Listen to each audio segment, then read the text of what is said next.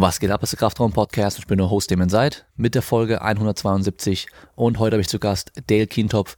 Ich gehe davon aus, dass die meisten von euch ihn schon kennen werden von YouTube mit seinen Videos, wo er viele Themen aus den Bereichen Training, Gesundheit, Schmerzen, Physiotherapie, allem drum und dran in der Richtung wirklich gut recherchiert und vor allem auch sachlich darstellt. Also die kann ich wirklich auch nur empfehlen. Und wir reden einmal natürlich über diese YouTube-Geschichte, wie er zu dem ganzen Kram kam, warum er damit angefangen hat, ähm, dann auch darüber, wenn man selbst sich weiterbildet und lernt und was Neues gelernt hat und mittlerweile andere Ansichten ist, wie man damit umgeht, gerade wenn man vielleicht vor drei, vier Jahren ein Video gemacht hat zu einem bestimmten Thema und heute ganz anders darüber denkt, weil einfach mehr Forschung da ist und man mehr Verständnis dafür hat, wie man damit umgeht oder wie er auch damit umgeht, dann über sein Medizinstudium und das leidige Thema der Clickbait-Thumbnails, also bei YouTube muss man das Spielchen mitspielen. Man muss leider solche Bilder machen, auf denen man erschrocken schaut oder irgendwas extrem krass oder übertrieben darstellt, einfach dass die Leute halt draufklicken. Obwohl die Inhalte gar nicht so sind, muss man es einfach machen, sonst wird es leider nicht geschaut. Und ihr wisst Bescheid, ihr könnt den Podcast unterstützen mit einer 5-Sterne-Bewertung bei Apple Podcasts. Ihr könnt bei Spotify folgen. Ihr könnt bestimmt auch bei Amazon bewerten. Ich weiß noch gar nicht, muss man nachschauen, ob es geht. Und dann gibt's natürlich noch Merchandise, Hoodies, T-Shirts, Tanktops, bei kraftraumshop.de mit dem Kraftraum Consistency Design. Und dann haben wir noch den Code Kraftraum für esn.com. Die Woche haben wir 20% auf alles mit dem Code. Und bei asbarrel.com könnt ihr mit dem Code Kraftraum 10% sparen. Und zu guter Letzt bei simpleproducts.de könnt ihr 7% sparen mit dem Code Kraftraum. Und ich war gestern und heute hier im Norden in Deutschland und habe bei Simple Products mal reingeschaut, habe mir das Lager angeschaut, den Showroom, habe mir die Produktion von der neuen Premium Bison Serie angeschaut und auch versucht noch mein Feedback auch einzubringen, um das Ganze noch besser zu machen. Und wenn ihr euch interessiert, wie das war, ich werde die Tage noch auf YouTube ein neues Video bringen, wo ich euch eben auch zeige, wie es dann dort abgelaufen ist. Und damit wünsche ich euch erstmal viel Spaß mit der Folge.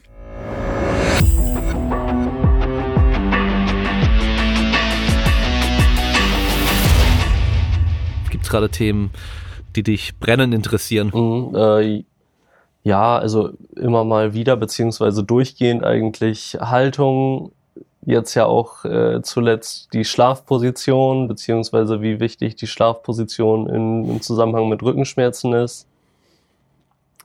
Ähm, ja, und so verschiedene, verschiedene Themen, die häufig, häufig als Ursache herangezogen werden für bestimmte Schmerzzustände, sei, sei es jetzt Rückenschmerzen oder Schulterschmerzen oder sonst was. Das sind so Themen, mit denen ich mich eigentlich durchgehend beschäftige. Wie kommt es eigentlich? Äh, selber irgendwie schmerzgeplagt und deswegen informierst du dich da oder war es einfach so eine Sache, da ist viel Bullshit kursiert da und äh, da ist auch viel Nachfrage nach Aufklärung. Ich glaube das eher, ja. Also eher so, genau, dass man da irgendwann bemerkt hat, dass da echt im Internet nicht oder, oder viel, viele Falschinformationen herumkursieren. Ja, und so ist da, glaube ich, bei mir auch das Interesse dann größer geworden, um zu schauen, was da dann, was da denn wirklich stichhaltig ist von den Informationen, die da rumschwirren und beziehungsweise auch selbst da so ein bisschen tätig zu werden in der Kommunikation und da vielleicht was zu verbessern in die Richtung, dass man nicht nur auf so reduktionistische Modelle zurückgreift, um bestimmte Schmerzzustände zu erklären. Hm. Ist halt einfacher. Viel ja, einfacher. Und verkauft halt sich Spaß. besser. Ja. Ja, es, es gefällt ja, allen, genau. weil du als äh, kommunizieren da ja dann theoretisch auch mit sehr einfachen Methoden äh, das Gefühl hast, du bist äh, besonders hilfreich und kannst Dinge gut erklären und als als Empfänger, sage ich mal, also als derjenige, der gerade nach Informationen sucht und eventuell Schmerzen hat, ist es auch total äh, total gut, solche Informationen zu hören, weil erstens gibt es dir natürlich das Gefühl, dass du dass du deine eigene Situation besser verstehst und zweitens macht eine einfache Erklärung halt auch die Lösung einfacher, weil du im Grunde genommen einen Weg vorgeschlagen bekommst und einen Mechanismus kennst, über den du dann deine Schmerzen oder Einfluss auf deine Schmerzen nehmen kannst. Hm. Hab da letztes Mal bei Instagram erst gesehen, ich weiß nicht, ob es bei Dr. Pat Davidson war oder bei Eric Cressy, Oh, das war eigentlich richtig passend, weil die haben da geschrieben gehabt, ähm, die Muskeln Quadratus lumborum mhm. und Latissimus dorsi sind, äh, wenn man im Internet nachguckt, entweder so der Grund für alle Schmerzen und alle Probleme oder so die, die Geheimlösung, so der heilige Gral, um oh. schmerzfrei zu sein und Dysfunktion irgendwie so äh, zu, ver, zu verhindern.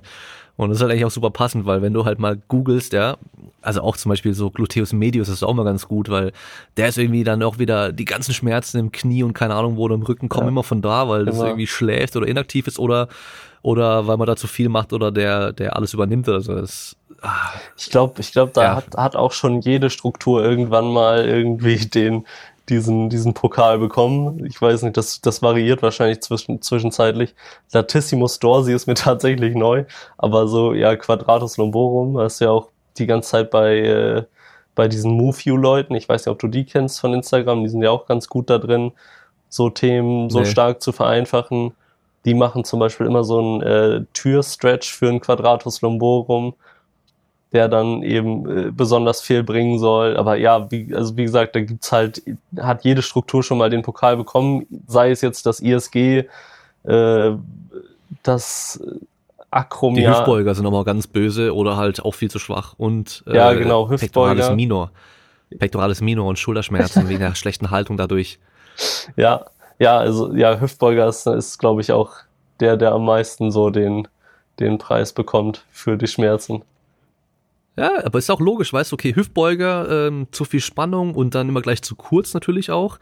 Äh, zieh dich dann ins Hohlkreuz und weil du ja im Hohlkreuz bist, hast du dann mehr Belastung auf den Bandscheiben und auf dem Rücken und dann äh, geht da halt mehr Belastung drauf und bist in einer schlechten Position und dann übernehmen die mehr und und so weiter und dann, dann hast du natürlich auf einmal Rückenschmerzen und der Hüftbeuger ist halt schuld. Ich sehe. Und dann dehnt man mal kurz den Hüftbeuger und auf einmal fühlt es sich auch akut besser an. Ja. Und, ja, dann muss es ja so sein du hast auf jeden Fall deinen dein Abschluss im Internet gemacht, was Schmerzen angeht, bemerke ich. Yep. ja, aber das ist ja genau die Kausalkette, ne, die da häufig geschildert wird und was man, was da häufig vernachlässigt wird, ist ja erstens, dass je, je, je mehr Schritte du da einbaust in die Kausalkette, umso unrealistischer wird das Ganze auch. Also umso weniger realistisch oder wahrscheinlich ist es, dass das Ganze dann auch standhält, wenn man das so empirisch dann untersucht. Und ähm, ja, und was du gesagt hast in, in Bezug auf den ist dann halt auch der nächste, der nächste Kausalschritt. Ne? Also das ist ja dann auch die, die, die nächste Wenn-Dann-Funktion, sage ich mal, dass du dann schaust, okay, ich dehne das jetzt und mit dem Dehnen willst du dann tatsächlich die strukturelle Veränderung bewirken, damit du dann dieses Pro Problem oder in diese Kausalkette, die du da vorher aufgestellt hast, irgendwie eingreifst.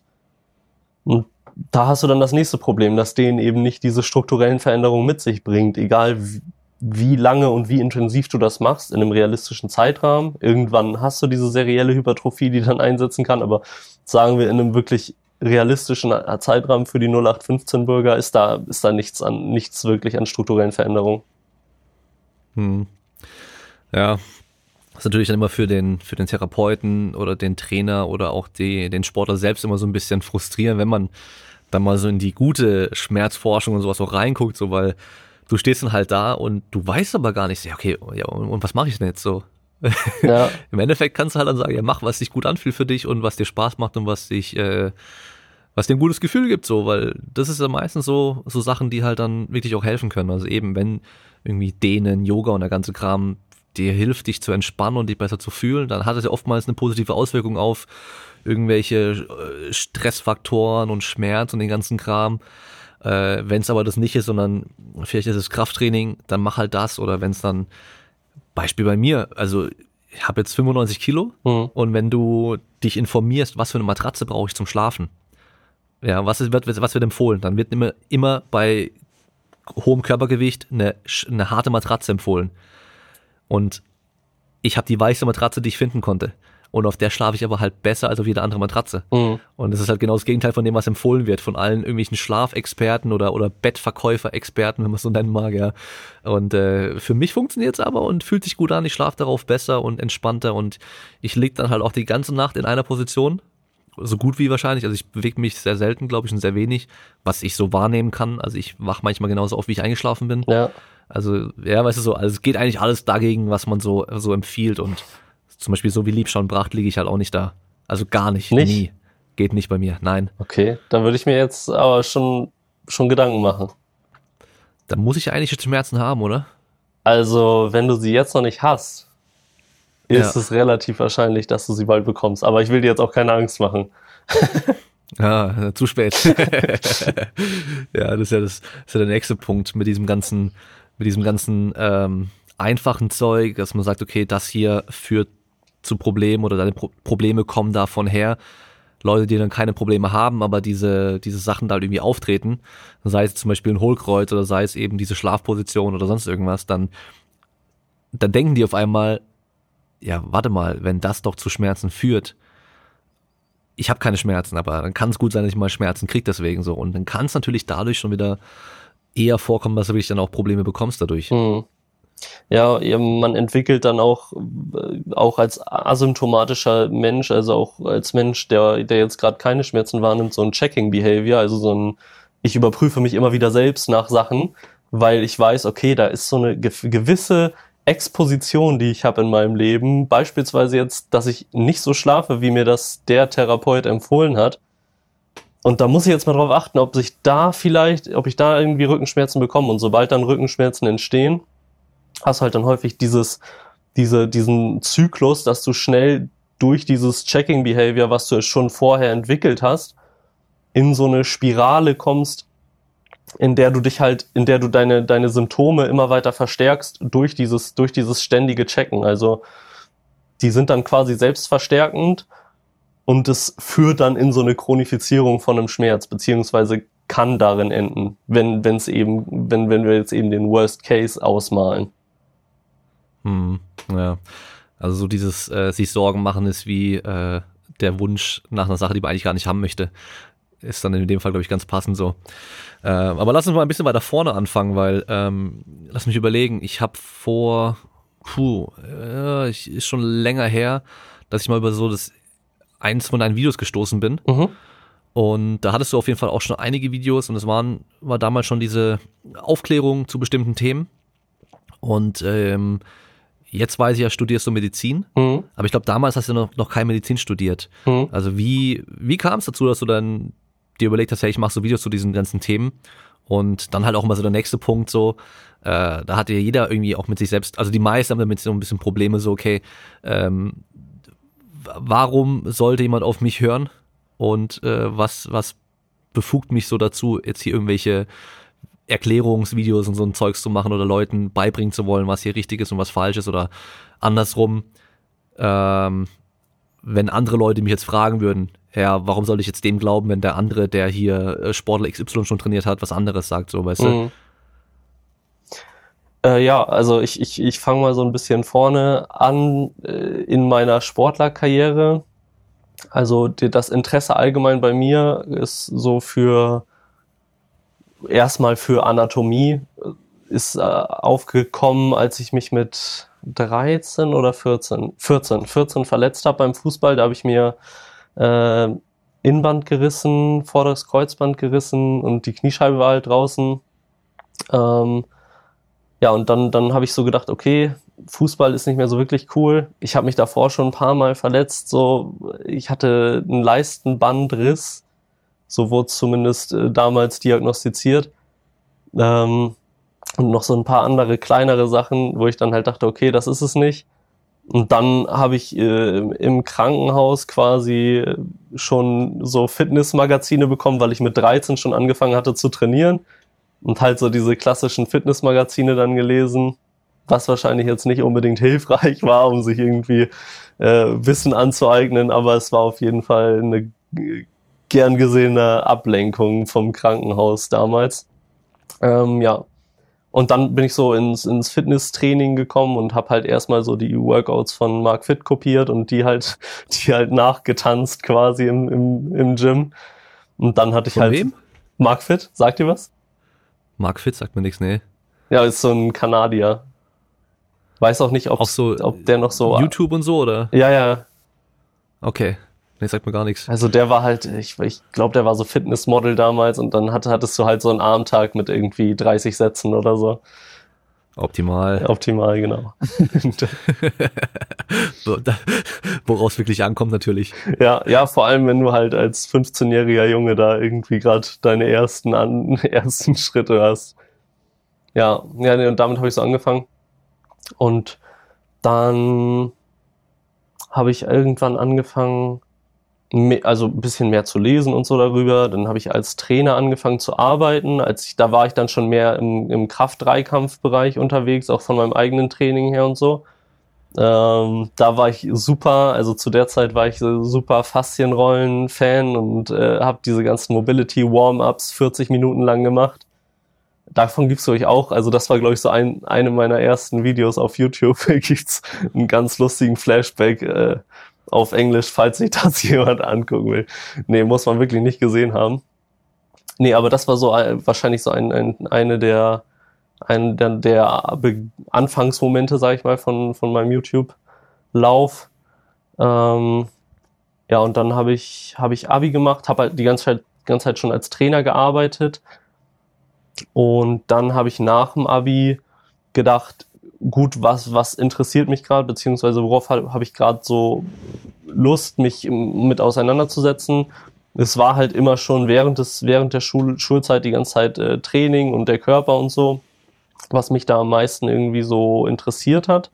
Ich war dann noch nicht ganz sicher, ob ich jetzt Medizin studieren will oder ob ich irgendwie noch was anderes machen will, sei es jetzt Physiotherapie oder Sportwissenschaften oder so. Ähm, ja, und dann habe ich erstmal begonnen mit einem YouTube-Kanal, ähm, was weiß ich nicht, ob das jetzt die, die, die, beste Entscheidung war, aber es war halt die Entscheidung dann. Mm. Und dann habe ich da eben probiert, so wissenschaftlich wie möglich schon ähm, bestimmte, bestimmte Themen zu erklären und auch auf jeden Fall mit, mit stark begrenztem Wissenschaft oder stark begrenzt, begrenztem Wissenschaft, begrenzter wissenschaftlicher Kenntnis, sage ich mal. Also so ist natürlich klar, dass wenn du da als äh, Abiturient reingehst, dass du da nicht wirklich irgendwie weißt, wie wissenschaftliches Arbeiten überhaupt funktioniert. Und dann vertraust du erstmal auf die Quellen, die dir irgendwie am seriösesten, zuverlässigsten, wie auch immer erscheinen ähm, ja, und so hat sich das, hat sich das dann irgendwann entwickelt. Und dann habe ich so stückweise, glaube ich, mich mehr und mehr damit beschäftigt, was Wissenschaft überhaupt ist, wie es funktioniert. Hab halt auch ja mehr so Bücher gelesen, wie man tatsächlich dann Paper liest und so und was man da braucht und dass man dann nicht nur auf äh, PubMed geht, um sich sein Paper zu suchen, was gerade zu seiner These passt. So. Ähm, ja, und dann hat sich das, dann hat sich das irgendwann so entwickelt, äh, dass ich äh, auf so einem Stand bin, wo ich heute zufrieden bin mit der Rolle, die ich auf YouTube habe, glaube ich, dass ich, dass ich da irgendwie was in bestimmten Bereichen aufklären kann. Ich glaube, so würde ich das denn, am ehesten beschreiben. Hast du denn die ganzen alten Videos, die du damals gemacht hast, also die allerersten, sind die noch online? Hast du die auch online gelassen? Und äh, im Nachhinein wahrscheinlich sind auch viele Sachen dabei, wo du denkst, uh, uh. Ja. So damals dachte ich, okay, ist voll so, aber heute denke ich da auf jeden Fall anders drüber. Ja, auf jeden Fall. Also davon gibt's auf jeden Fall einige Videos. Ehrlich gesagt weiß ich da gar nicht so richtig, wie ich damit am besten umgehe, weil einerseits könnte ich sie alle löschen, beziehungsweise, was heißt, könnte sie alle löschen? Also die, die, die ich dann blöd finde, sind auf jeden Fall ein paar gute sind auch dabei. So, aber es gibt halt auch Sachen, die, die ich heute absolut nicht, nicht mehr so sehe und auch für potenziell schädlich halte. Und da habe ich mir schon häufiger darüber Gedanken gemacht, okay, löscht man die jetzt vielleicht am besten oder lässt man die, lässt man die drauf, um irgendwie auch das Zeichen zu geben, dass es in gewisser Weise okay ist, mal falsch zu liegen. Also, dass es, dass man so eine Entwicklung auch irgendwie zeigen kann. Weil ich glaube, dass halt auch, dass man hat halt häufig auch als Kommunikator dann irgendwie Angst davor, das auch mal zuzugeben, dass man äh, vielleicht irgendwo falsch gelegen hat und so. Und deswegen bin ich tatsächlich momentan noch so dabei, dass ich die online gelassen habe. Aber ich, ich, also ich bin da jetzt auch nicht so, dass ich sage, das ist jetzt die Entscheidung, die ich jedem empfehlen würde und die ich immer wieder so machen würde. Ich weiß ehrlich gesagt nicht, was da die, was da die beste Lösung ist. Also wer im Nachhinein nicht denkt, dass er früher mal irgendwie Scheiße geredet hat oder falsche Sachen gesagt hat, der macht auf jeden Fall falsch, ja. weil der, der hat nicht nichts gelernt. So, das, das ist ja einfach Fakt. Und die stehen zu lassen, ich glaube, dann wenn du, wenn du halt Sachen hast, wo du wirklich sagst, okay, im Nachhinein, das ist echt eine Katastrophe, was ich da erzählt habe. Wenn es da so einige Videos gibt, dann wäre es vielleicht ganz cool, wenn du halt äh, ein Update-Video machst dazu, weißt du? Genau, das ist auch Und mein die, Plan. die, das kannst du ja ganz gut machen, dass dann automatisch das nächste dann das Update-Video dann gezeigt wird, weil dadurch, dass die ja schon länger online sind und auch noch relativ viele Views haben und so weiter, dann ist es halt mit dem YouTube-Algorithmus schon so, dass die auch gerne mal angezeigt werden, ja, wenn Leute nach einem bestimmten Thema suchen und dann kommen die dadurch vielleicht auf deinen Kanal, was ja dann auch wieder was Positives ist, wenn sie die neueren Sachen sehen. ja. Das habe ich halt auch gedacht. Ähm, ich habe da, deswegen habe ich letzt, war das letztes Jahr oder vorletztes Jahr? Ich glaube, es war schon 2019, da habe ich dieses Video über Haltung gemacht und dass es im Grunde genommen keine Fehlhaltung gibt. Schon mit der Intention, da quasi meine eigenen Videos, die ich davor eventuell in diese Richtung mit, mit falscher Basis oder falscher mechanistischer Erklärungsweise gemacht habe, um die so ein bisschen zu korrigieren, weil man damit natürlich dann auch, also ich mit diesem Video einen großen äh, Themenbereich quasi abgeschlagen habe. Also da ging es ja auch um Hohlkreuz, Rundrücken, äh, Geierhals, all solche Sachen, über die ich auch schon geredet habe, wo ich jetzt nicht so äh, hinter, mehr hinterstehe. Also das ist auf jeden Fall der Plan, äh, das so zu korrigieren. Und genau, das habe ich halt auch gedacht, dass es dann vielleicht auch eine gute Sache sein kann, wenn die dann dadurch auf meinen Channel kommen. Deswegen habe ich dieses Video auch als mein Channel-Trailer quasi gemacht, dass wenn jetzt jemand irgendwie ein Video gesehen hat und sich fragt, okay, was ist das für ein Typ, klickt auf meinen Kanal und sieht dann dieses Video, was das eventuell dann wieder korrigiert. Vielleicht, vielleicht ist das eine gute Umgangsweise damit. Hm. Ja, ich denke ich auch. Muss mal immer äh, auf jeden Fall auch äh, wissen, dass dann bestimmt immer wieder Leute auch kommen, die dann halt nur das alte Video gucken und dann äh, entweder da halt irgendwie dann dumm drunter schreiben, ja, das stimmt doch gar nicht, was du da sagst, oder andersrum, dann halt Leute bei den neuen Videos sind und ja, aber früher hast du was ganz anderes gesagt, wie kann das sein? Ja. Ja. Aber ich glaube, die Leute hast du eh immer und ich glaube, solchen Leuten kannst du wahrscheinlich auch gar nicht recht machen. Nee, schwer. Man hat halt äh, auf YouTube echt viele, viele komische Kommentare auch. Also, weiß ich nicht. Ich habe jetzt auch gerade wieder Kommentare gelesen und das ist halt, da hast du immer wieder so Kommentare, wo du einfach, keine Ahnung, da, da weiß ich gar nicht, was ich darauf antworten soll. Also jetzt hatte ich zum Beispiel Hm. einen Kommentar von einem mit k- kyrillischen Buchstaben im Namen und meinte, also das war ein Video zur, zum Thema Sarkopenie, also Muskelabbau im Alter. Und da hat er dann drunter geschrieben, das heißt äh, irgendwie, das heißt Muskelschwund und nicht Sarkopenie oder so, dass ich euch das erklären muss. Und Sarkopenie ist halt einfach nur das Fachwort quasi für Muskelabbau. Weiß ich dann gar nicht, was ich drauf antworten soll. Ja, fand ich wild. Ja, gut. Das ist so äh, neunmal klug, aber nicht Ja. wirklich so. Ja, also man hat, man hat natürlich diese ganzen Anfeindung, Anfeindungssachen hast du halt auch, ne?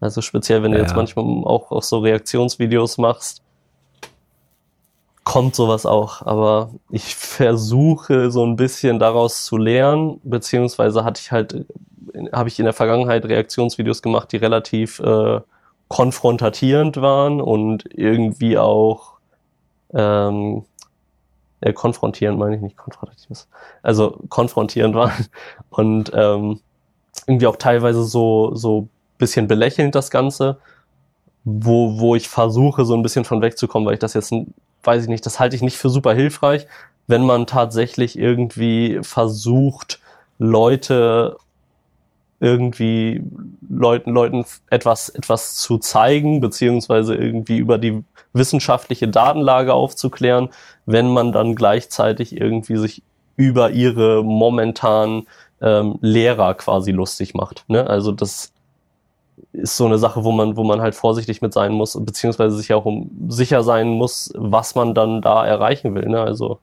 wenn man immer nur die gleiche Blase quasi erreichen will, ne? also immer nur die Leute, die das sowieso schon wissen, dann ist es wahrscheinlich in Ordnung, wenn man sich drüber lustig macht und seine internen Späße macht, so wie wir das jetzt auch gerade beispielsweise gemacht haben.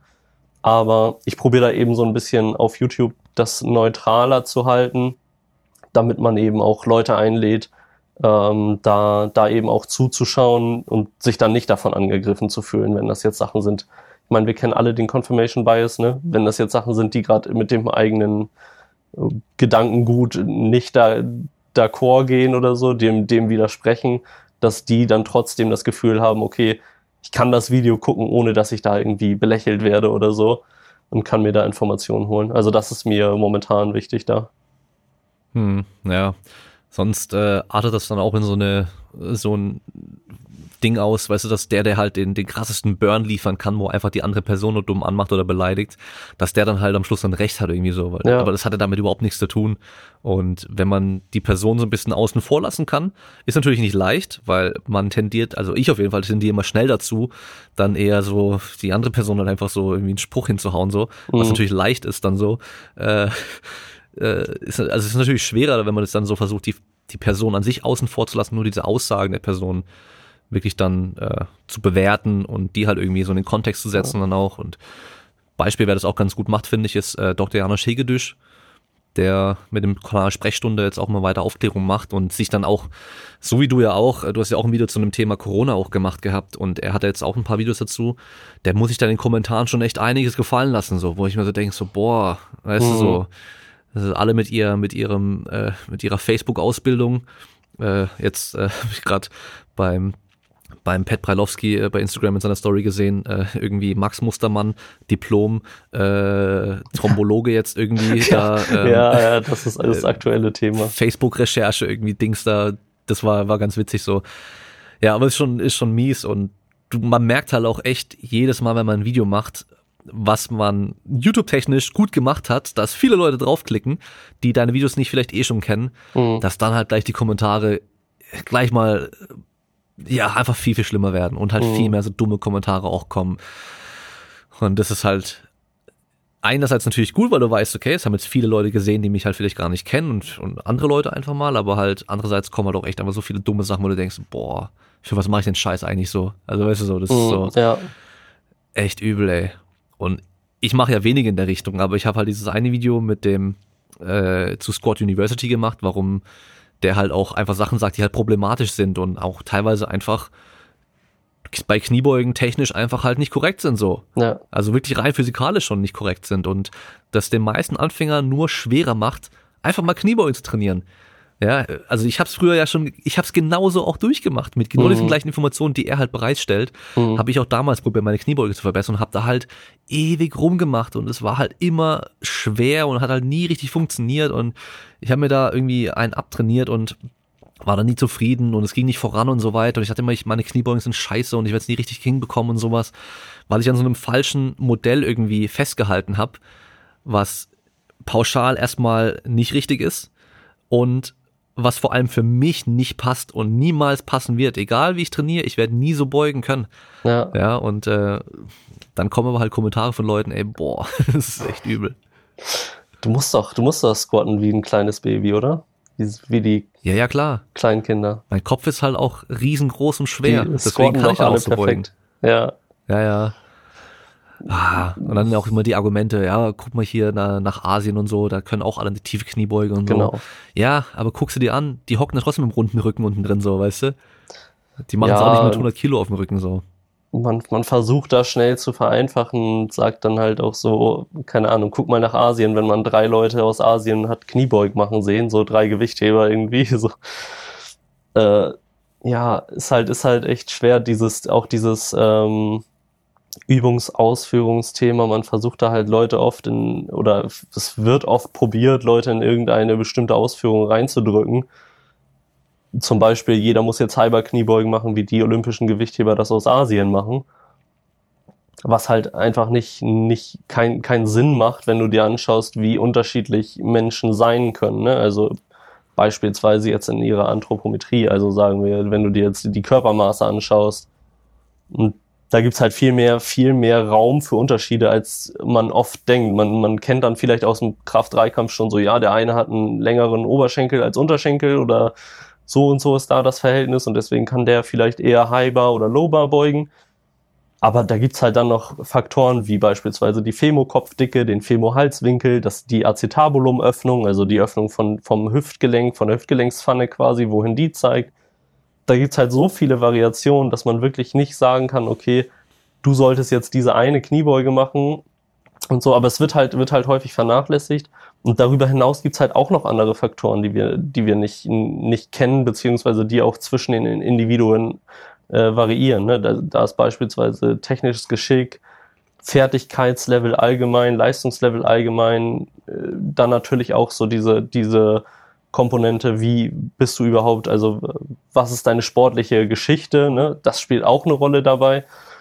Äh, muskuläre Stärken und Schwächen spielen auch eine Rolle bei der Ausführung, also da, ja, ist schwierig. Und bei Squad, äh, Squad University, jetzt wo du es gerade angesprochen hast, ist halt auch so, da hast du halt immer dieses, du hast äh, irgendwie zwei, drei gute Posts und dann kommen wieder zwei, drei schlechte Posts. Und äh, gute Posts in dem Sinne, dass man irgendwie sie verstehen kann, sie vielleicht einen gewissen Gehalt haben oder sie lustig sind. Ich weiß jetzt nicht genau so, was da, was da passiert auf dem Kanal, aber als ich mir das mal angeguckt habe, ist es halt so, ist so eine schwierige Mischung, bei der man dann auch als Zuschauer nicht genau differenzieren kann, okay, ist das jetzt der, von dem ich mir meine Informationen hole oder soll ich da lieber vorsichtig sein? Und das ist ja eigentlich das, was man häufig sucht auf den sozialen Medien. Man sucht ja dann nicht irgendwie den, den äh, wissenschaftlichen Diskurs oder du gehst ja nicht auf YouTube, um dir jetzt Videos anzuschauen, um danach die Quellen zu checken, ob der, was der da gesagt hat, dann tatsächlich stimmt. Und das muss man halt wissen als Kommunikator, dass wenn du jetzt ein Video machst, haben auch schon viele ausgenutzt, ne? dieses äh, klassische, ja, wir haben da mal eine Studie verlinkt und in der Studie steht dann was ganz anderes. So, und es bemerkt halt einfach keiner, ist ja auch so lustig. Habe ich, können wir, habe ich gleich auch noch ein Beispiel sonst. Ähm, ja, aber also das ist halt so ein Thema, man muss damit, man muss das wissen, dass, dass das in den sozialen Medien halt mehr auf Vertrauen beruht, als tatsächlich irgendwie auf, auf äh, Faktenbasiertheit. Und wenn dann so eine gefährliche Mischung aus guten, okay Posts, sage ich mal, besteht und schlechten Posts, die teilweise auch gefährlich sind, dann ist man da halt schnell, schnell angreifbar als Nutzer. Hm. Ich habe auch, äh, ich glaube, von meinem Lieblingsguru hier aus Stuttgart ähm, irgendwo einen Post mal gesehen gehabt, wo dann auch hieß, ja, diese Studie und dann ist die unten verlinkt. Dann gehe ich runter, dann klicke ich da drauf, dann war das keine Studie, die verlinkt war, das war, das war ein Blogbeitrag, der verlinkt war einfach nur auf Englisch der das gleiche gesagt hat wie sein Blogbeitrag, mhm. äh, nur halt auf Englisch. Und in dem war dann auch eine Studie verlinkt. Und dann klicke ich da drauf, dann war das einfach nur von irgendeinem Online-Magazin ein, ein, Artikel im Endeffekt. Also da war nirgendwo eine Studie zu finden, weißt du? Aber ja. es ist halt einfach. Also einfach, ja. ja, Studie hier, Studie da.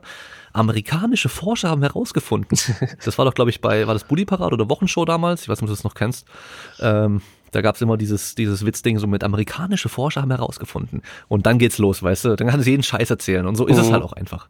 Äh, ja. Weil die Leute, wie gesagt, die gucken einfach nicht nach, was da wirklich dahinter steckt. so Und muss man ja auch nicht in der Regel. Oder sollte man gar nicht müssen so und äh, kann auch gar nicht jeder und die Zeit hat auch nicht jeder, aber da ist halt eben diese große Schwierigkeit, okay, welche Informationen konsumiere ich dann wirklich oder wie kann ich bewerten, was ist da sinnvoll und was ist nicht sinnvoll und so. Ja, was halt bei Squad University als Beispiel schon halt immer auch auffällt, so immer halt, das ist der Weg, so, so wird's gemacht, so mhm. muss man's machen. Das sind die drei Probleme, das sind die, ja. die, die fünf Sachen, die jeder jeden Tag machen sollte. Das ist das und das und das. Immer so dieses Pauschale und immer diese, diese, diese Quick-Fix-Dinger, so dieses schnelle, einfache. Und das wird halt selten richtig sein können, sag ich mal. Also, ja. weil du hast es schon gesagt, eine, zum Beispiel allein schon die Hüfte, wie die anatomisch aufgebaut sein kann, ist so unterschiedlich bei den Leuten. Dann auch die Sachen, die wir einfach so von außen leicht sehen können, die Beinlängenunterschiede im Vergleich zum Oberkörper, den ganzen Kram und so, dann, dann auch einmal deine generelle Beweglichkeit, alles drum und dran.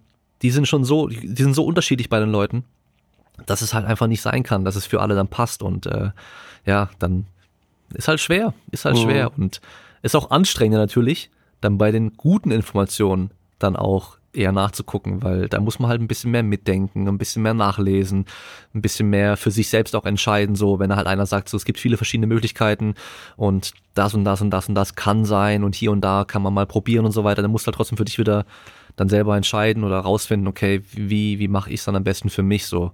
Ja. Das ist halt die große Schwierigkeit und ich glaube, es ist einfach das generelle Problem von Social Media, dass es eigentlich gar nicht die richtige Plattform für die ganzen Sachen sind, aber es wird halt so von vielen genutzt. Hm. Ja, es ist, es ist auf jeden Fall schwierig. Man muss da aufpassen mit der Informationssammlung auch auf sozialen Medien, hast du recht. Ähm, wobei ich finde, dass man da auf jeden Fall gute Beispiele hat, wie jetzt, ich weiß nicht, ob du sie kennst, aber äh, Mighty Nguyen Kim, die ist da ja auch, äh, was, was Wissenschaftskommunikation betrifft, ganz groß auf den sozialen Medien aktiv. spricht damit auch viele Leute an und macht es halt auch echt gut. Also ma macht da wirklich gute differenzierte oder betreibt da gute differenzierte Kommunikation. Und äh, das ist letztendlich das oder so grundsätzlich das, was ich auch anstrebe im Bereich auf Training und Gesundheit, dass man, dass man so eine Kommunikation irgendwie schafft und so auch das Interesse der Leute für diese Bereiche oder für diese Themengebiete äh, weckt. Weil das ja durchaus mhm. auch interessant sein kann, die Komplexität. Und das muss ja dann nicht immer die einfache Erklärung sein, die da interessant ist. Aber du hast schon recht, es ist halt häufig ansprechender und man sieht halt viele Erfolgsbeispiele, wie jetzt Squad University oder Move You oder äh, sonst welche. Kelly Red. Kelly Red, genau. Das sind halt super Beispiele. Ja, Einfach jeden Tag ein Post für über ein Jahr und auf einmal sind sie halt echt äh, genau. weltweit bekannt in der Szene so. Ja. Und das sind, das sind dann halt immer so, so diese, diese klassischen Anleitungen, ne? Also dieses Fix your own back pain mit diesen drei Übungen oder Fix your hip pain und Fix your patella tendinoponitis so oder irgendwelche Sachen, ne? Und ja, da gibt's halt echt, echt schwierige, schwierige Sachen, beziehungsweise ist halt immer diese einfache Erklärung, die da attraktiv ist dann. Ich glaube, was da auch äh, ganz gut ist, wenn man sich sowas eben anschaut, um zu bewerten, wie gut ist es dann, wenn solche Kanäle so jeden Trend irgendwie, weißt du, auch immer, immer mitgemacht haben. Sei es dann eben so, dann kam es Form Rolling, dann kam Flossing und davor war es halt irgendwie, die Knie dürfen nicht über die Zehenspitzen gehen und, und so weiter, weil ich habe jetzt gerade erst vor paar Tagen zufälligerweise gesehen, ähm, bei Mark Bell, äh, irgendwie ein YouTube-Video mit einem Typen, Knees Over Toes Guy heißt er, glaube ich. Mhm, ja, also den so, habe ich auch gesehen jetzt die letzten Teile. Hast du den auch schon mal gesehen? Den ja. habe ich jetzt gerade entdeckt irgendwie. Ich habe mir noch nicht richtig angeguckt, was der macht, aber äh, auf jeden Fall, dem sein Ding ist halt voll so diese Sissy Squad Varianten und halt diese diese Reverse Nordics und so ein Zeug und ähm, hat es da halt irgendwie Mark Bell gezeigt und erklärt und was da passiert und so weiter und das ist also genau das Gegenteil von dem, was Mark Bell zum Beispiel halt früher gemacht hat und halt auch irgendwie gepusht hat und so, weißt du? Und das ist halt schon mal so ein gutes Beispiel. Okay, entweder er hat gelernt oder es ist einfach so, okay, jetzt ist es halt nicht mehr, man darf die Knie halt nicht über die Zehenspitzen machen, sondern halt genau das Gegenteil und so. Und jetzt ist halt aber wieder das andere Extrem, so immer dieses Pendel oh. einfach, was hin und her schwingt. Und ja, der, der aktuelle Trend ist halt an den, den machen wir halt dann, ja. Und dann siehst du halt irgendwie die einen, die halt früher mit dem Lacrosse-Ball sich gerollt haben, haben dann mit ihrem Voodoo-Flossing weitergemacht und jetzt äh, verhökern sie alle ihre äh, Massagepistolen. Und dann ist die Frage, was als nächstes kommt. Aber irgendwas wird halt kommen. Ja, ja, es, es hört, es hört halt echt nicht auf, ne? Wo die äh, Chance ist, irgendwie Geld zu verdienen, da gibt's dann auch immer Leute, die da irgendwie was verkaufen wollen. Also, ja, das ist echt schwer. Diesen Knees over Toes Guys habe ich auch schon gesehen. Also, ich habe jetzt ein Video auf YouTube von dem vorgeschlagen bekommen. Äh, wo der irgendwie die Effekte vom Sitzen reversed. Das also habe ich auch gesehen. Wieder auch vorgeschlagen. Mit irgendwelchen Übungen. Also ja. er machte auf jeden Fall die Cobra-Pose, glaube ich, hat, war, war mit drin und irgendwie so, ja, alles, was halt irgendwie so richtig um Hüftöffnung und so ein Zeug geht. Ja, ich, ja. ich habe es mir nicht angeguckt, ich, ich habe aber das Thumbnail gesehen und ja, es ist halt, es ist halt diese klassische Geschichte, ne? Da haben wir wieder dieses Narrativ. Ja, so ein bisschen okay. so das Angstmachen auch. Sitzen, Sitzen führt zur Verkürzung halt so der Hüftbeuger. Und ja. wir wollen dann die Hüftbeuger dehnen und so. Ist halt, sitzen ist das neue Rauchen. Genau, sitzen ist das neue Rauchen. Ja, das ist halt auch so ein Ding, ey. Ähm, es gibt ein Buch, das heißt Exercised. Weiß nicht, ob du das schon äh, gesehen oder gehört hast. Von einem äh, Anthropologen. Und der hat halt ganz, also der hat auch unter anderem so, ähm, äh, oh, wie, wie nennt man das auf Deutsch? Hunter-Gatherer, also so die ganzen äh, Jäger und Sammler ähm, auch so, ach, wie nennt man es dann auf Deutsch? Ich bin so doof mittlerweile, ey. Die Eingeborene und sowas hat er halt auch äh, begleitet, weißt du, so, so Leute, die halt noch irgendwo in Stämmen leben und halt noch kaum Berührung mhm. zur Außenwelt so hatten, weißt du, und hat die einfach, einfach mal beobachtet, was die machen so. Und die machen halt auch irgendwie auch nur so zwei, zweieinhalb Stunden wirklich harte körperliche Arbeit am Tag so und die chillen halt auch zehn Stunden lang und hocken einfach auch nur rum und so, weißt du? Also die sitzen halt auch einfach den ganzen Tag nur rum, so wie ja. eigentlich auch. Aber ein bisschen anders einfach. Die sitzen halt nicht drei Stunden am Stück einfach bewegungslos da sondern die stehen halt alle paar Minuten wieder mal auf und bewegen sich kurz und so weiter und das sind die Kleinigkeiten, die halt den Unterschied machen so. Klar ist halt viel Sitzen wahrscheinlich nicht ganz so geil wie äh, mehr Spazieren und so ein Zeug, aber du kannst halt trotzdem irgendwie acht Stunden im Büro hocken, problemlos, wenn du halt einfach immer wieder mal ein bisschen aufstehst, dich bewegst und so weiter. Das ist alles so, ja, ist halt nicht das neue Rauchen. Rauchen ja. ist halt einfach Gift, was du dem Körper halt gibst und sitzen halt einfach nicht. Das ist ganz normal, das ist ganz natürlich. Und es ja. gehört auch dazu zum Leben. So ist es. Ja. Ja. Ja, und man kann da auf jeden Fall auch mit, also mit sich zwischendurch bewegen, diese kurzfristigen Schmerzen, die man dann zwischendurch mal hat vom Sitzen, gut beheben. Und man kann halt auch generell dann mit genug Aktivität im Leben solche Sachen äh, zulassen. Also, ne, weißt du, wenn du dich genug bewegst im Allgemeinen, sei es jetzt, ob das Need- oder Eat-Aktivität ist, also trainingsbezogen oder nicht trainingsbezogen, ist, ist es erstmal okay, auch dann acht Stunden am Tag zu sitzen. Also da ist ja dann nichts pauschal schlimm dran. Ähm, ja. Und wenn wir da noch eine schöne Geschichte draus machen wollen, dann schau dir den Löwen an. Der geht auch nur einmal irgendwie jagen und sonst schläft er den ganzen Tag und chillt nur rum und ist trotzdem ja, der König des Dschungels, obwohl er nicht im Dschungel lebt. Ein schönes Zitat auf Instagram machen oder so. Ja, genau, mit so einem Bild vom Löwen. Ja. ja, ja. Ja, es ist halt immer das Problem, wenn man versucht, diese Informationen irgendwie äh, gut und sinnvoll zu verpacken und auch die Hintergrundinformationen so mitzugeben und so weiter, muss man es halt trotzdem noch hinbekommen, das Ganze noch irgendwie sexy zu machen, attraktiv mhm. zu machen, dass Leute auch draufklicken wollen und auch dabei bleiben und so, weil mhm. es wäre natürlich einfach, dass wir ja wie eine Stunde Vorlesung einfach halten so, das dabei Film auf YouTube hochladen, aber es guckt sich halt kein Mensch an. Es ist halt einfach zu langweilig und das ist halt klar, es gibt Leute, die wollen genau die Information haben, die gucken es auch an, aber dann ist halt der Oberkörperfrei-Typ mit seinem Sixpack, weißt du, der halt innerhalb von fünf Minuten dir die zehn Tipps gibt, wie du dein Leben erfolgreich lebst und stark und sexy und keine Ahnung was wirst, mhm. dann halt doch attraktiver auch, dass die Leute halt draufklicken und sich das angucken. Ja. Obwohl da halt dann nichts bei rumkommt, so. Ja, ja, absolut. Also, das ist leider auf, so, auf den sozialen Medien so, dass man da irgendwie auch das, das Spiel in einer, in einer gewissen Weise mitspielen muss, weswegen sich da, glaube ich, auch viele Leute die jetzt vielleicht im Wissenschaftsbereich tatsächlich aktiv sind oder tatsächlich, ich sage jetzt mal tatsächlich was zu bestimmten Themen zu sagen hätten, eher nicht existieren. Also dass, dass die da eher nicht so die große Rolle spielen, was ich auch total verstehen kann, wenn sich jetzt jemand nicht da unbedingt aufs YouTube hinsetzen will und ein lustiges äh, Thumbnail machen will, wenn der vielleicht die meiste Zeit irgendwie in der Forschung verbringt und äh, da auch einen Ruf zu verlieren hat oder so. Ähm, ja. Und ja, dann halt auch keinen Bock hat, sich in den Kommentaren da mit irgendwelchen ja, Facebook-Experten genau. rumzuprügeln. Das ist ja das nächste Ding, weißt du? Da ist halt jemand, jemand, der sein Leben lang damit verbracht hat, da zu forschen und wirklich Ahnung von dem Thema hat und dann kommt halt einer daher, der drei Sachen im Internet gesehen hat und dann halt sagt, das ist falsch. Ja. und das ist halt dann auch immer so ein Schlag ins Gesicht irgendwie. Ja. Aber gut, ähm, jetzt hast du ja dein Studium angefangen. Da bist du jetzt hm. in welchem Semester? Äh, drittes jetzt, also das zweite gerade durch. Okay. Und ich gehe mal davon aus, so wissenschaftliches Arbeiten und so ein Zeug kam schon auch dran, oder? Ein bisschen. Also nicht, nicht, nicht jetzt so, dass ich sagen würde, dass es jetzt äh, eine super große Priorität ist momentan. Ah, also so ein bisschen Statistik hatte man, aber jetzt nicht, nicht super viel, weil, glaube ich, auch erstmal so die Naturwissenschaften im Vordergrund stehen momentan noch. Mhm. Okay.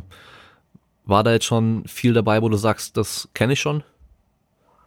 Ja, tatsächlich schon. Also es waren so äh, klassische äh, Sachen wie ähm, Fehler erster Art, Fehler zweiter Art, Sensitivität, Spezifität, was, was so die Sachen überhaupt sind. Ähm, ja, also die, ich würde sagen, die meisten Sachen kannte ich schon.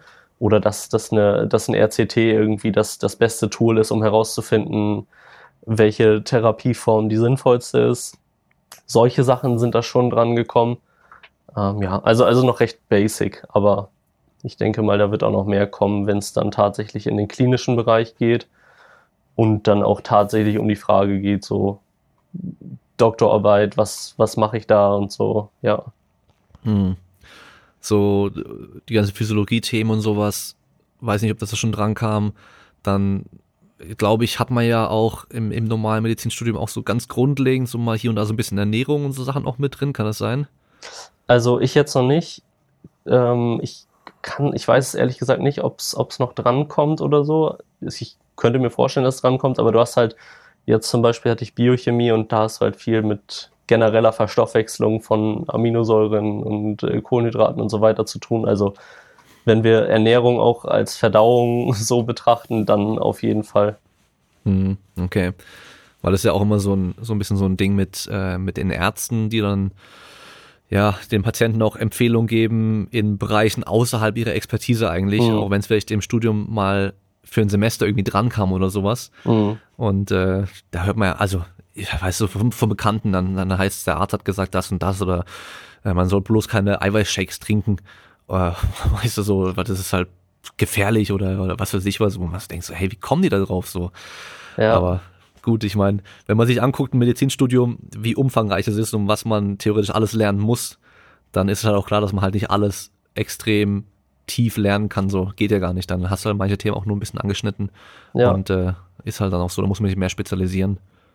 Ja, ja, und also da, da hast du auf jeden Fall, also ich glaube, da, da hat jeder so seine eigenen Stories, die er schon von Bekannten gehört hat, über Ärzte, die irgendwie Sachen kommunizieren, die jetzt vielleicht nicht super richtig sind. Und da ist halt, glaube ich, auch oft das Problem, dass Ärzte so eine inhärente Autoritätsrolle haben und irgendwie, ja, der Mensch sind, zu dem man geht, um sich Empfehlungen zu holen.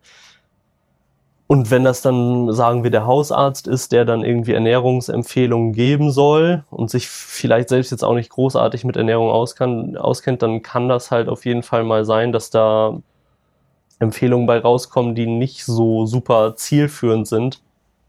Und da muss man, glaube ich, auch als Arzt echt vorsichtig sein mit seiner, so mit seiner Autoritätsposition und dass man die eben nicht ausnutzt, beziehungsweise sich nicht zu sehr davon vereinnahmen lässt, dass man jetzt derjenige ist, der Leuten sagt, wie, wie Gesundheit geht, sage ich mal, sondern sich auch tatsächlich, wie du schon gesagt hast, auf, auf seine Expertise dann beschränkt, was auch ich hatte es jetzt in, im Psychologiegrad, was auch in der Arztrolle von Parson beschrieben ist, dass man eben so als Arzt auch die funktionelle äh, Spezifität bewahrt, also dass man sich auf seinen Fachbereich eben beschränkt. Und ja, das ist halt, das ist, also das ist ja auch eine Sache, die du jetzt unabhängig von, vom, vom Arzt sein oder nicht bei anderen Leuten siehst, wie wir gerade drüber gesprochen haben, über den, äh, das Thrombologen-Zertifikat, was wir im Internet jetzt alle gerade bekommen haben äh, wo man lernen muss, dass es Themen gibt, zu denen man vielleicht einfach besser auch mal nichts sagt. So wie jetzt beispielsweise dieses Thromboserisiko. Ne? Also auch der Vergleich mit der Pille ist da, glaube ich, nicht super zielführend. Den äh, wurde aber tausendmal direkt wieder weitergeteilt von, von allen Leuten, weil es halt ein lustiger Vergleich ist.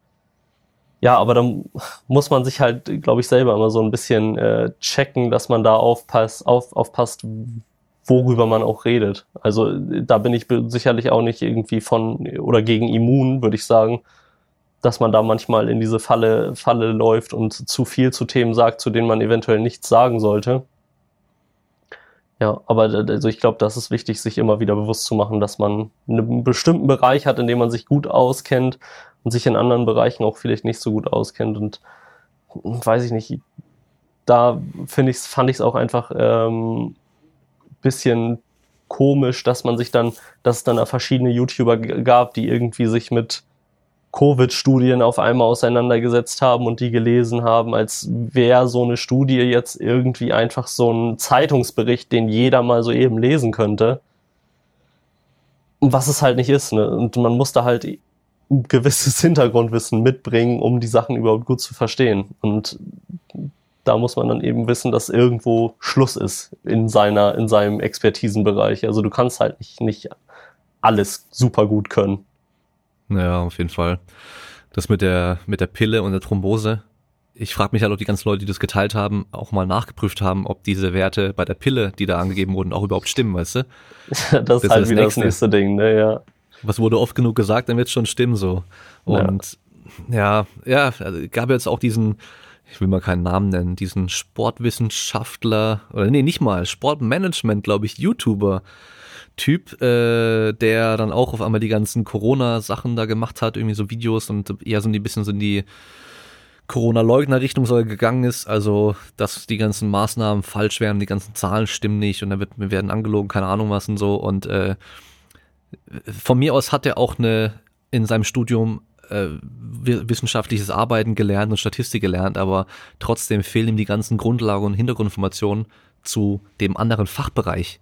Ja, mhm, also ja. Ich, ich, ich kann jetzt auch ähm, ins Internet gehen und mir Studien zu irgendwie Astrophysik oder, oder Quantenmechanik, sonst irgendwas runterladen, mir die anschauen. Ich verstehe trotzdem kein Wort, weißt du, weil mir fehlen einfach die ganzen anderen Informationen, ja. die man braucht, um es zu verstehen. Und äh, auch wenn ich dann vielleicht die Grundlagen der Statistik einigermaßen kenne, ja, wo, wo die ganzen Sportwissenschaftler eh mal sich an die eigene Nase fassen müssen und halt äh, zugeben müssen, dass wir einfach alle gar keine Ahnung haben. Und ähm, im Optimalfall hast du halt für so wichtige Themen einfach einen Statistiker sogar noch dabei, der sich nur um Statistik kümmert, der da richtig, richtig Ahnung hat. so, Weil ja. Hier so ein bisschen Signifikanz und Effektstärken und sowas, wow, das können wir, okay. Aber weißt du so, da, da gibt's dann auch ein bisschen mehr. Ja. Und äh, deswegen, ja, also ich, ich ich versuche es auch immer, mich bei, bei den ganzen Themen rauszuhalten, wo ich sage, da, da habe ich zu wenig Ahnung.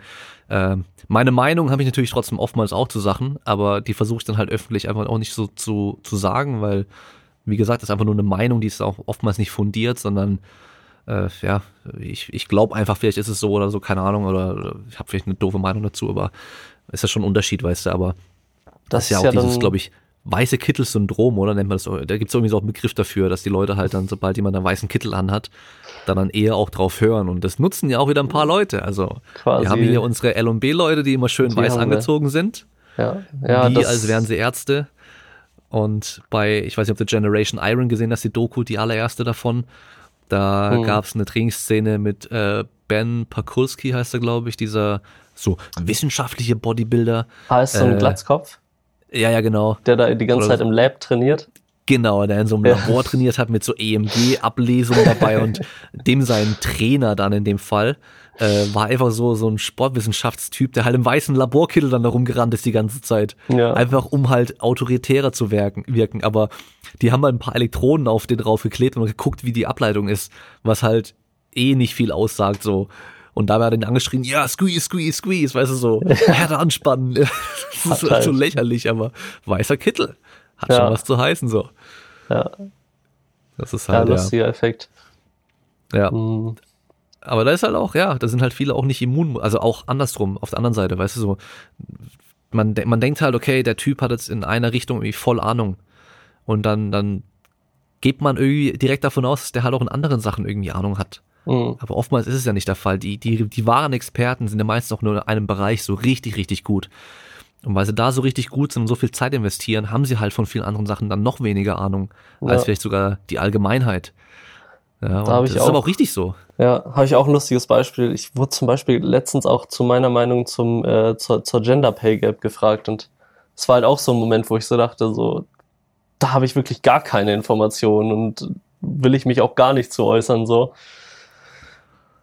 Es sind dann auch teilweise Gebiete, zu der man sich, zu der man sich selbst vielleicht nicht mal eine Meinung bildet, weil das so fern von dem ist, mit dem man sich beschäftigt.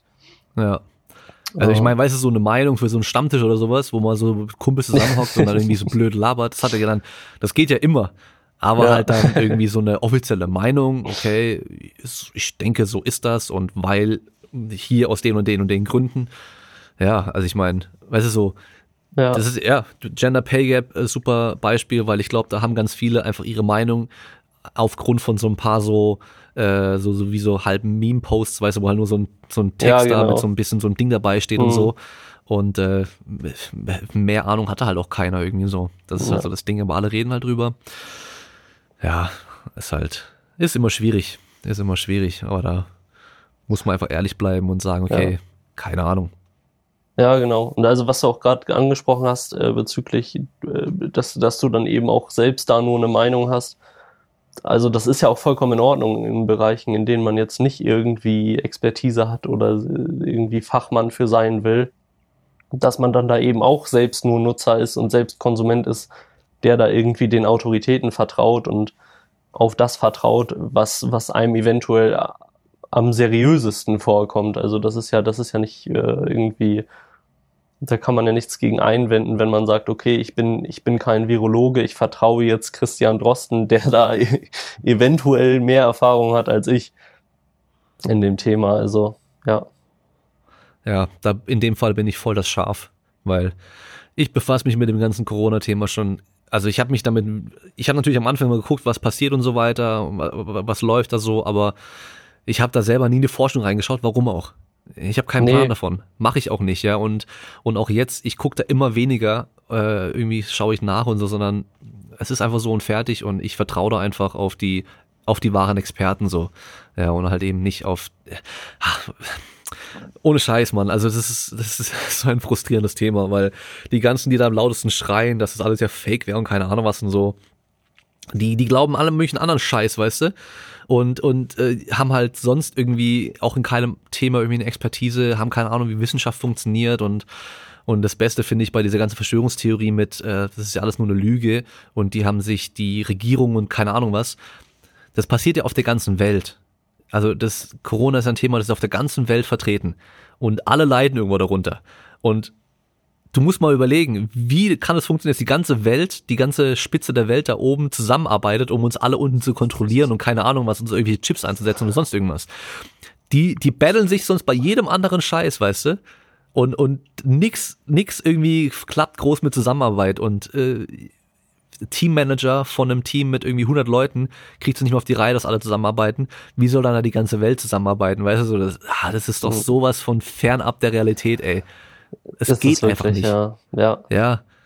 Also, weißt du, so als ob da irgendwie die, die Elite der Länder irgendwie mit anderen Ländern so zusammenarbeiten könnte und würde, die sich sonst bekriegen teilweise, als ob. Ja. Als ob, ey. Es ist halt echt traurig, ja. Traurig auch die Kommentare ich von deinem YouTube-Video über äh, das Corona-Thema da, wo du ja mal gemacht hattest. Äh, das habe ich ja. mir angeschaut und habe ich dann, dann wusste ich gleich, wow, die Kommentare, da wird, es wird gleich gut, ich hole mir mein Popcorn so. und ah, weißt du so, ja. auch so diese Kommentare mit so, Dale, ich muss sagen, ich bin echt enttäuscht von dir, weil ich habe echt mehr erwartet so, weißt du so, die mhm. Leute, die, die halt bei Fitnessfragen voll auf dich hören und dann aber so denken so, okay, bei dem Thema, da hat er jetzt keine Ahnung und die Sachen, die er da erzählt hat, sind keine Fakten oder, also so, es ist so, ja. oh, ich weiß nicht. Ja, Was war da der Lieblingskommentar? Hast du da irgendwie eins oh, auf Lager? Ich überlege gerade. Ich hatte auf jeden Fall einen, der hat mir Wochen danach immer noch, immer wieder auf meine Story reagiert. Den habe ich irgendwann blockiert, weil mich das so genervt hat. Also weil ich einfach dachte, boah, es reicht doch jetzt so. Weißt Nie du? einfach, einfach immer wieder zum Thema nur was gesagt. Ich weiß nicht, der hat immer irgendwie, egal was ich gepostet hat, kam irgendwas Blödes, so. Ja, aber weiß ich auch nicht mehr genau, was es war, aber auf jeden Fall glaube ich nicht, dass er jetzt irgendwie besonders viel Expertise im Bereich Virologie hatte, weil er sein Profilbild war, glaube ich, ein Bild, wo er Shisha geraucht hat oder so. okay. Deswegen weiß ich nicht, weiß ich nicht, ob der da der Experte ist, was so Lungenkrankheiten angeht. Ja, wahrscheinlich nicht. Ja, das ist echt traurig. Aber bei deinem Video, du hast ja auch noch dieses Video mal geteilt gehabt ähm, von der Uni Tübingen oder Uniklinik Tübingen ja. war es, glaube ich, gell? Mhm. Mit diesem, mit diesem Fall von diesem Anfang 30-Jährigen, glaube ich, war das ja, der dann da eingeliefert wurde. Mhm. Und ja, das ist, glaube ich, wenn man das mal so sieht, für viele vielleicht doch mal Augen öffnen, so, okay, da ist halt doch was dran, so, da kann doch was passieren. Und äh, ich, ich weiß jetzt nicht, wo ich es letztens gelesen hatte, ob es vielleicht sogar Facebook war, also wahrscheinlich hier alles eh Fake News, aber dass irgendwie selbst von den milden Fällen, also Leute, die halt nur mildes dann hatten, irgendwie nicht ins Krankenhaus kommen und so weiter, dass da wirklich auch ein Teil, irgendwie so zehn Prozent rum oder sowas, trotzdem noch äh, Herz- oder Lungenprobleme danach noch haben, weißt du, langfristig so. Oh. Und äh, das ist halt die Sache, die mir am meisten Angst macht. So zwei Wochen krank sein, kein Stress, das ist mir egal so. Ja, aber wenn ich dann halt dann für immer irgendwie äh, meine Lunge keine Leistung mehr bringen kann oder, oder mein oh. Herz auch, also mein ganzes System da, das muss halt nicht sein irgendwie. Das ist es, wo ja. ich, wovor ich am meisten irgendwie Respekt dann habe, auch auch gerade wenn du jetzt äh, MMA schaust, Hamza Chimaev ist ja das Beispiel, MMA-Kämpfer, UFC, wo man sagt so, boah, viele haben gesagt, das wäre der nächste Champion.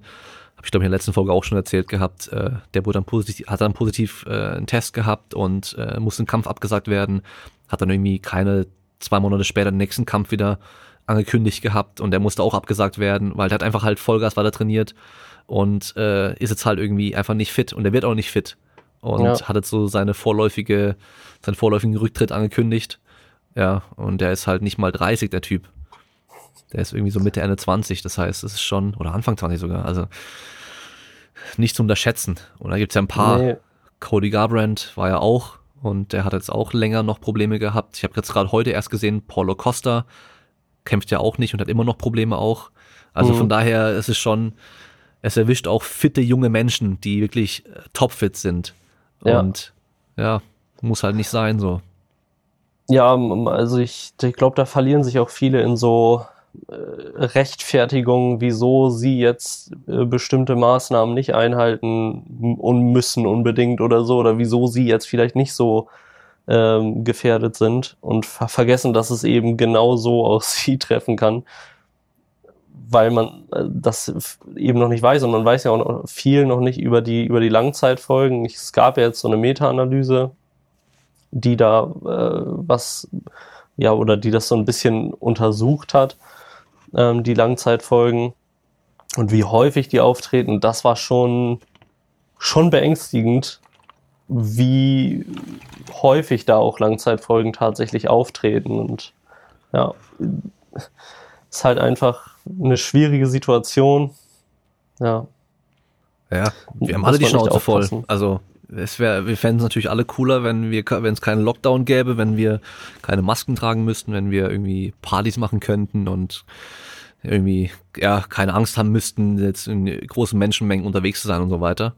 Aber ja, es ist halt die Situation und wir können eigentlich nichts anderes machen, außer die zu akzeptieren und das Beste daraus zu machen. Und äh, ja, ich meine, klar, andere erwischt es halt irgendwie härter als, äh, als mich vielleicht, ähm, was auch mit, mit der Arbeit und sowas zu tun hat und so. Aber ja, ich meine, ja, was willst du machen? das ist ja das Ding.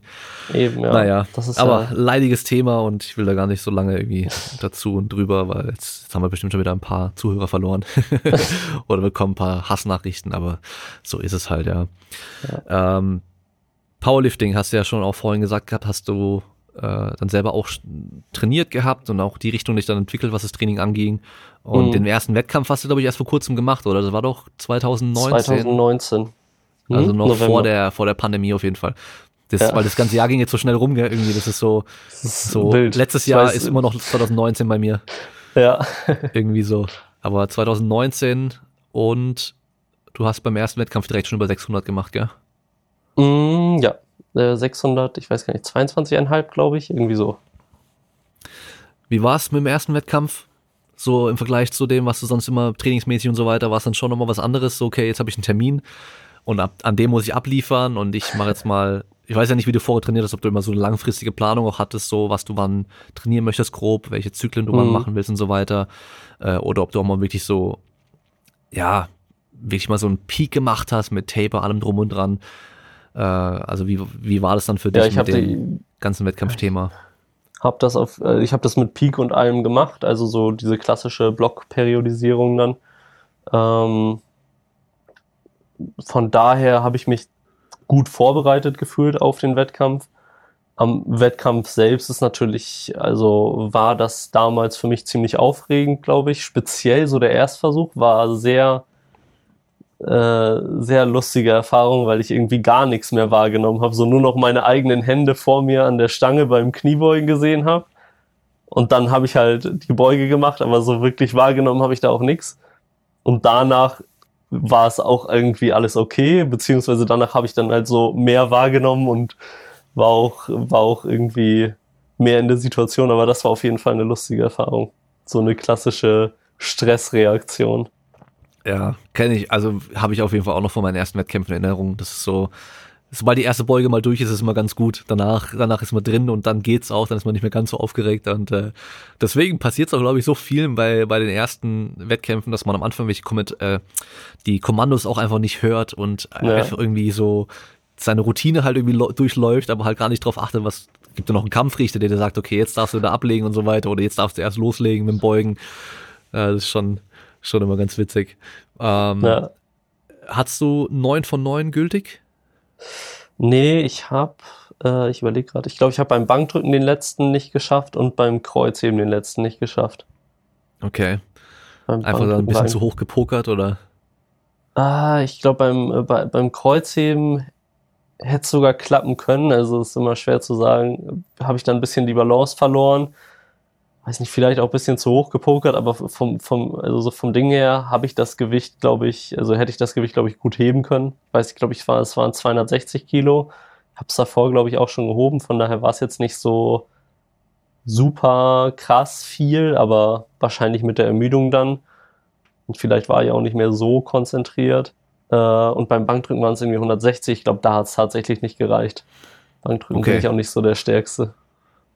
Ja gut, also 260 habe ich jetzt auch gehoben, aber 130 Bank, also da, ja, da bist du trotzdem noch besser es. als ich im Bankdrücken. Was hast du dann gebeugt? Um 200? 227,5, wenn ich mich nicht irre.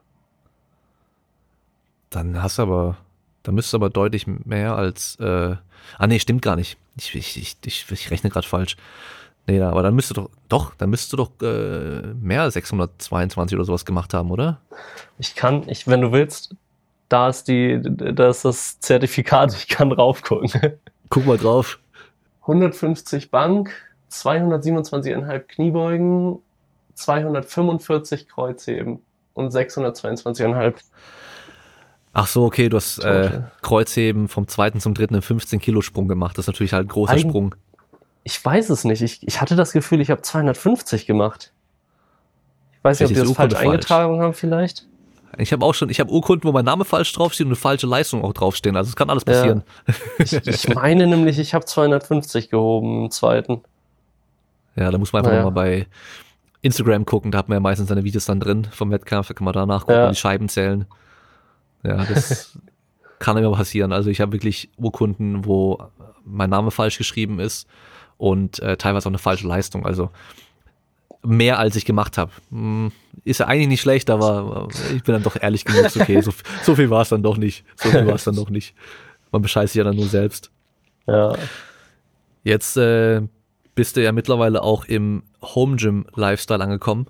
Mhm. So wie viele ja auch in dem letzten Jahr. Äh, wie wie läuft's da mit dem Training? Mit, mit dem Motivieren und so weiter, das ist ja für viele am Anfang auch ein bisschen komisch, wenn man dann so, ich glaube, bei dir ist ja echt so, dein Schreibtisch ist dann auch fast so neben dem Rack, ja? Generell, das heißt, generell, gar, also generell. du hast Einzimmerwohnung wahrscheinlich oder in der Uni? Ja, ist so ein, so ein Running Gag, dass ich quasi mein, mein Gym, mein Arbeitszimmer, mein Schlafzimmer und mein Esszimmer und meine Küche kombiniert habe. Also, also ja. du trainierst in der Küche und schläfst im Arbeitszimmer. Genau. Und so ungefähr. Auch manchmal im Gym. Ja. Ja, ich habe hab schon gesehen, Leute, die haben ihre Matratze, die sie einfach dann ins Rack reinlegen und das ist dann ihr Bett. Das dann hast du aber so, wirklich ein Platzproblem. Ja, oder halt, äh, du bist halt so ein Hardcore-Lifter und du brauchst halt einfach einen Rack und hast keinen Platz und dann muss halt ein Rack dahin und dann muss das Bett halt weichen. Ja. Aber wie, wie gut kommst du damit zurecht, wenn dein mhm. Rack neben deinem Computer steht? Weißt du, so die Ablenkung und so weiter, das ist ja für viele auch mal so ein bisschen so ein Problem. Ja, ich, ich habe da äh, nicht so das Riesenproblem mit, aber ich merke, dass ich beim Training schon teilweise, ja, wenn du eine Satzpause machst, irgendwie zwischen schweren Kniebeugen, gehst du zwischendurch an den PC, machst kurz was und dann waren es halt 20 Minuten so. Und dann ist die Satzpause ein bisschen länger geworden und solche Situationen habe ich halt häufig, weswegen ich mir oft einen Timer stelle, um das zu vermeiden oder so. Aber das Training äh, zieht sich irgendwie immer unfassbar in die Länge. Ist ja sowieso schon lang. Also waren wir sowieso nicht die kürzesten Trainings im Powerlifting. Und dann wird so ein Training halt auch schnell mal drei, vier Stunden lang, wenn du zwischendurch irgendwie immer noch Sachen am PC machst und so. Ja. Das kenne ich. Im besten Fall den PC gar nicht anmachen, sondern also auch wenn es ein Laptop ist, den runterfahren, dass man nicht einfach nur aufmachen kann und da ist wieder an, sondern einfach runterfahren, dann musst du wirklich auch draufklicken, musst dich vorher ja. bewusst entscheiden, so, okay, ich mache das Ding jetzt an und ich warte eine Minute, bis der ready ist oder so. Und dann überlegt man sich das auch zweimal, aber dann hat man immer das Handy in der Hand und dann hat man das nächste Problem, ja, ja. weil da geht's ja genauso weiter. So aber es, gut, das scrollt man natürlich nur schnell ein bisschen über Instagram rum oder sowas. Das ist dann auf jeden Fall ein bisschen besser.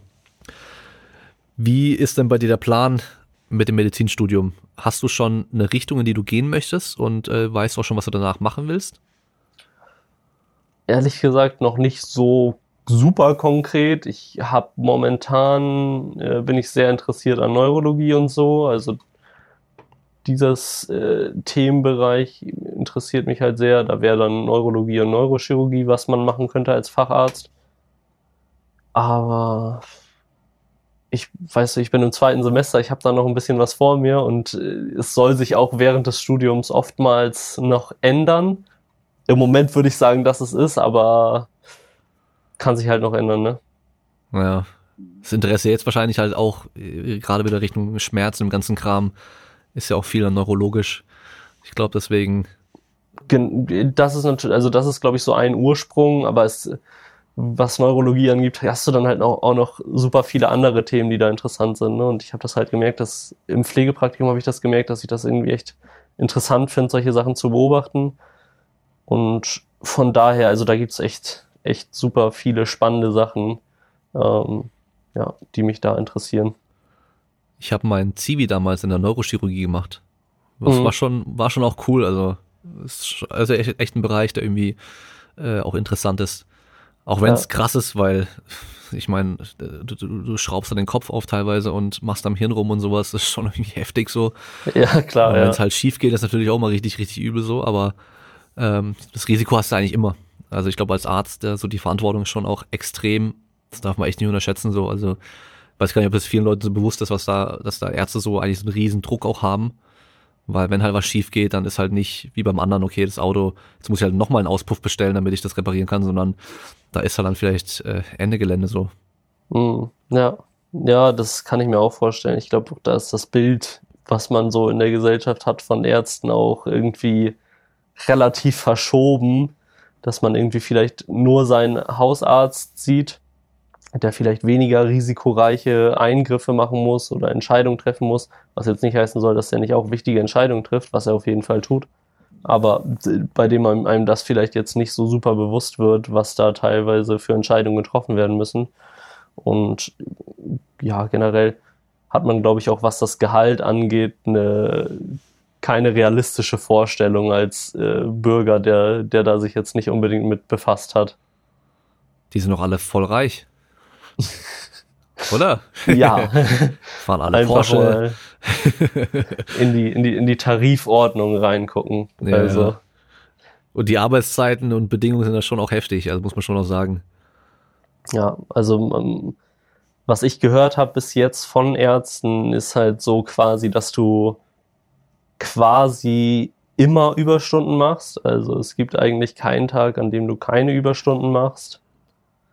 Ähm, und dass das häufig, häufig eben auch nicht vergütet wird, wo man bei der, beim Vertrag halt irgendwie echt aufpassen muss. Sind jetzt alles noch so Sachen, die mir relativ fern sind, weil ich da eben noch ein bisschen was vor mir habe.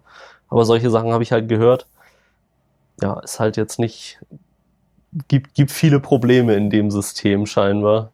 Hm. Ja. Ist glaube ich auch so, dass halt viele dann auch, also gerade wenn es irgendwie Unikliniken sowas sind, äh, die Stellen sind ja auch begehrt. Und äh, ja, wenn du es dann halt nicht machen willst, dann haben sie halt zehn andere zur Verfügung, die es halt, die die Stelle halt gerne nehmen so. Und ja. dann halt vielleicht dann eben nicht sich die Überstunden bezahlen lassen wollen oder so. Hauptsache sie kriegen die Stelle. Ja, genau. Ja, ich habe ich hab halt auch von Leuten äh, gehört, dass die beispielsweise jetzt ihren Facharzt in der Chirurgie machen wollten und denen dann gesagt wurde, als sie gefragt haben, ob äh, Überstunden denn vergütet werden, dass die Überstunden schon vergütet werden. Ähm, aber es eben sein könnte, wenn man Überstunden sammelt, dass man dann keinen Zugang mehr zur Chirurgie hat. Also, dass du quasi als Chirurg nur noch auf der Station bist und nicht mehr in den OP kannst. Was natürlich dann den Lerneffekt irgendwie extrem mindert, wenn du deinen Facharzt gerade in der Chirurgie machst. Und ja, dann wurde da auch so quasi augenzwinkernd gesagt, dass es auch nicht, nicht unbedingt ungern gesehen ist, äh, dass man seine Überstunden nicht aufschreibt. Also, okay, ja. Ja, okay. So läuft dann. Schon kacke. Gut, zur Not äh, machst du halt YouTube-Doktor, oder? Zur, zur, Not macht man YouTube-Doktor, ja. Dann, dann hockst dich im weißen Kittel einfach auf, äh, vor die Kamera und machst halt deine YouTube-Karriere weiter und dann müssen sie dir alles glauben, weil du bist ja dann Doktor und äh, hast einen weißen Kittel an. Ja, ich hoffe, dazu kommt es nicht, aber also es kommt nicht dazu, dass mir jeder alles glaubt, weil ich einen weißen Kittel trage und dass ich in diese äh, dass das quasi mein eigenes, mein eigen, mein einziger Beleg wird. Aber also ich könnte mir schon vorstellen, YouTube auf jeden Fall noch lange zu machen, auch wenn ich jetzt irgendwie fertig bin mit dem Studium und so, weil ich das schon für sinnvoll halte, äh, das so auch auf YouTube zu kommunizieren. Hm. Ganz wichtig noch ähm, zum weißen Kittel, immer ein Stethoskop noch umhängen haben. Ah, okay. Gut. Egal, egal was für ein Arzt du bist und was du machst, immer ein Stethoskop noch mit dabei haben, was so um den Hals hängt. ja. Gleich, gleich viel glaubwürdiger. Speziell bei Videos, wenn man irgendwas genau. erklärt. Genau, auch bei Podcasts. Ja. Warum auch nicht? ja. ja, aber das Problem ist natürlich dann die Zeit, oder? Irgendwann. Also ich, ich glaube, jetzt aktuell hast du ja auch schon gemeint, ist natürlich immer ein bisschen schwierig mit den ganzen Videos, weil du dich ja auch ein bisschen vorbereiten musst darauf und das ja. nimmt einfach Zeit in Anspruch, wenn man halt wirklich eine Recherche betreibt und so weiter, dass äh, du aber halt auch lernen musst und halt studieren musst und so weiter, dann wird es halt einfach schwer mit den Videos. Ja, genau. Also man hat halt äh, diesen ständigen Rollenkonflikt, beziehungsweise den habe ich so momentan, dass man irgendwie einerseits probiert, guter Kraft-Dreikämpfer zu sein und irgendwie sein Training gut zu machen, seine Ernährung gut zu machen. Dann hast du, habe ich YouTube und äh, dann noch das Studium und das Studium ist eigentlich Priorität Nummer eins, weswegen YouTube jetzt so ein bisschen ja schwer ist einfach äh, was zu bringen, auch während während den Sem Semestern, weil du da halt quasi eigentlich durchgehend mit dem Studium beschäftigt bist. Ja, also das ist auf jeden Fall schwer, speziell bei meinen Videos. Also ich würde es so beschreiben, wie du das bei dir beispielsweise jetzt äh, in Bezug auf den Podcast gemacht hast, dass ich da schon sehr, sehr viel Spaß dran habe an Videos und sehr engagiert bin und interessiert bin, auch gute Videos abzuliefern und Videos abzuliefern, die auch irgendwie vom Produktionswert dann wertvoll sind. Also so, dass man die auch gut gucken kann und da auch Spannungsmomente drin sind, Überraschungsmomente drin sind, die man vielleicht dann als Zuschauer so sehenswert findet. Und da ist dann halt äh, das Ding, dass man so ein YouTube-Video eben nicht in so zehn Minuten macht, äh, weil man irgendwie gerade gerade einen Vlog gemacht hat oder so, sondern dass man erst die Recherchearbeit hat, die halt dann mehrere Tage bis Wochen dauert ähm, dass du dann das Skript schreibst, dann vom Skript quasi schon die Szenen schreibst. Das dauert auch noch mal ein paar Tage, dann drehst du es und dann bearbeitest du das und so. Also das ist halt echt relativ komplex. Es gibt da äh, super große Differenzen auf YouTube, wie aufwendig so ein Video sein kann. Also ja, das ist auf jeden Fall ein zeitliches Problem im Studium. Ähm, bin ich auch noch nicht so sicher, wie ich das löse. Ich probiere jetzt so ein bisschen was vorzuproduzieren äh, in den Ferien, aber ja, das ist halt auch schwer. Nächste Ferien, also in den nächsten Semesterferien muss ich auch wieder zwei Monate Pflegepraktikum machen. Das heißt, da bin ich dann auch wieder eingespannter und so. Ja, von daher hast du auf jeden Fall zeitlich jetzt nicht mehr so viel über für andere Sachen, sage ich mal. Ja, das ist dann einfach einfach schwierig irgendwann. Ja, und klar, also ein Vlog sind natürlich viel einfacher da. Da musst du dir eine grob überlegen, okay, über was soll das Thema jetzt so gehen oder was, was filme ich denn nicht so grob, wo nehme ich die Kamera mit, einfach draufhalten und dann das irgendwie noch ein bisschen gescheit zusammenschneiden, dann hast du relativ einfach ein Video. Aber sobald es halt darum geht, dann Inhalte, gute Inhalte, recherchierte Inhalte zu bringen, dann wird schon schwerer. Dann, das dauert einfach, ja. Und äh, die Zeit wird halt leider auch nicht unbedingt vergütet. Das ist ja das Problem dann auch. No. Ich weiß nicht bei dir mit YouTube, äh, ob sich das für dich finanziell schon jemals irgendwie gelohnt hat, wenn du gerade früher auch nur YouTube gemacht hast. Also, nee, nicht, nicht. Also, was heißt sich gelohnt hat, aber ist jetzt nicht so, dass ich davon leben könnte oder so. Ähm, ich habe, also man, man, man vergisst auch oft so, was da, was da für Investments reinfließen. Also ich weiß nicht, wie viel ich jetzt schon in Kamera, Computer und solche Sachen investiert habe. Äh, ich würde fast vermuten, dass es, dass das, was ich damit mit YouTube jetzt so verdient habe, das nicht weit überschreitet. Also da ist jetzt nicht so, nicht so der große Gewinn zu sehen. Naja, das ist leider immer das große Problem. Das ist halt auch ein bisschen das Problem, wenn man es halt wirklich komplett nur auf Deutsch macht, weil halt schon mal das potenzielle Publikum viel, viel kleiner ist. Und äh, mhm. äh, wenn du mit YouTube richtig was verdienen willst, brauchst du halt echt viele Views und da wird es auf Deutsch halt schon schwer. Also welche großen YouTuber auf Deutsch haben schon so Millionen Views, weißt du, so, so ja, ja. regelmäßig und so. Das ist schon, schon krass dann eigentlich, ja. Das äh, ja. Äh, bisschen schade so, aber gut, man muss halt gucken, wo man bleibt, irgendwie mit anderen Sachen dann noch. Ich meine, du hast ja auch mal ja. Äh, Merchandise gemacht. Ich weiß nicht, ob du aktuell das noch machst oder ja, ich, ich mache das noch. Okay. Ähm, das ist natürlich wegen Corona ein bisschen eingeschränkt. Ne? Also ich habe da jetzt halt auch Designs und so schon fertig. Aber ich weiß halt einfach nicht, inwieweit sich das lohnt, das jetzt zu produzieren und dann anzubieten. Ich weiß nicht, ob du das gesehen hast, dieses Anatomiebild war das, was ja. ich da in der Wohnung hängen habe beispielsweise. Oder dieses Fountain of Youth Design mit Krafttraining, dieser, dieser Brunnen. Das ist cool. Solche ja. Sachen, ne? Habe ich halt auch. Ähm, ja, aber da muss man halt einfach echt abwägen, wie, wie sich das mit Corona lohnt und so. Und dann musst du halt auch wieder die Zeit haben, das zu, zu organisieren. Hm.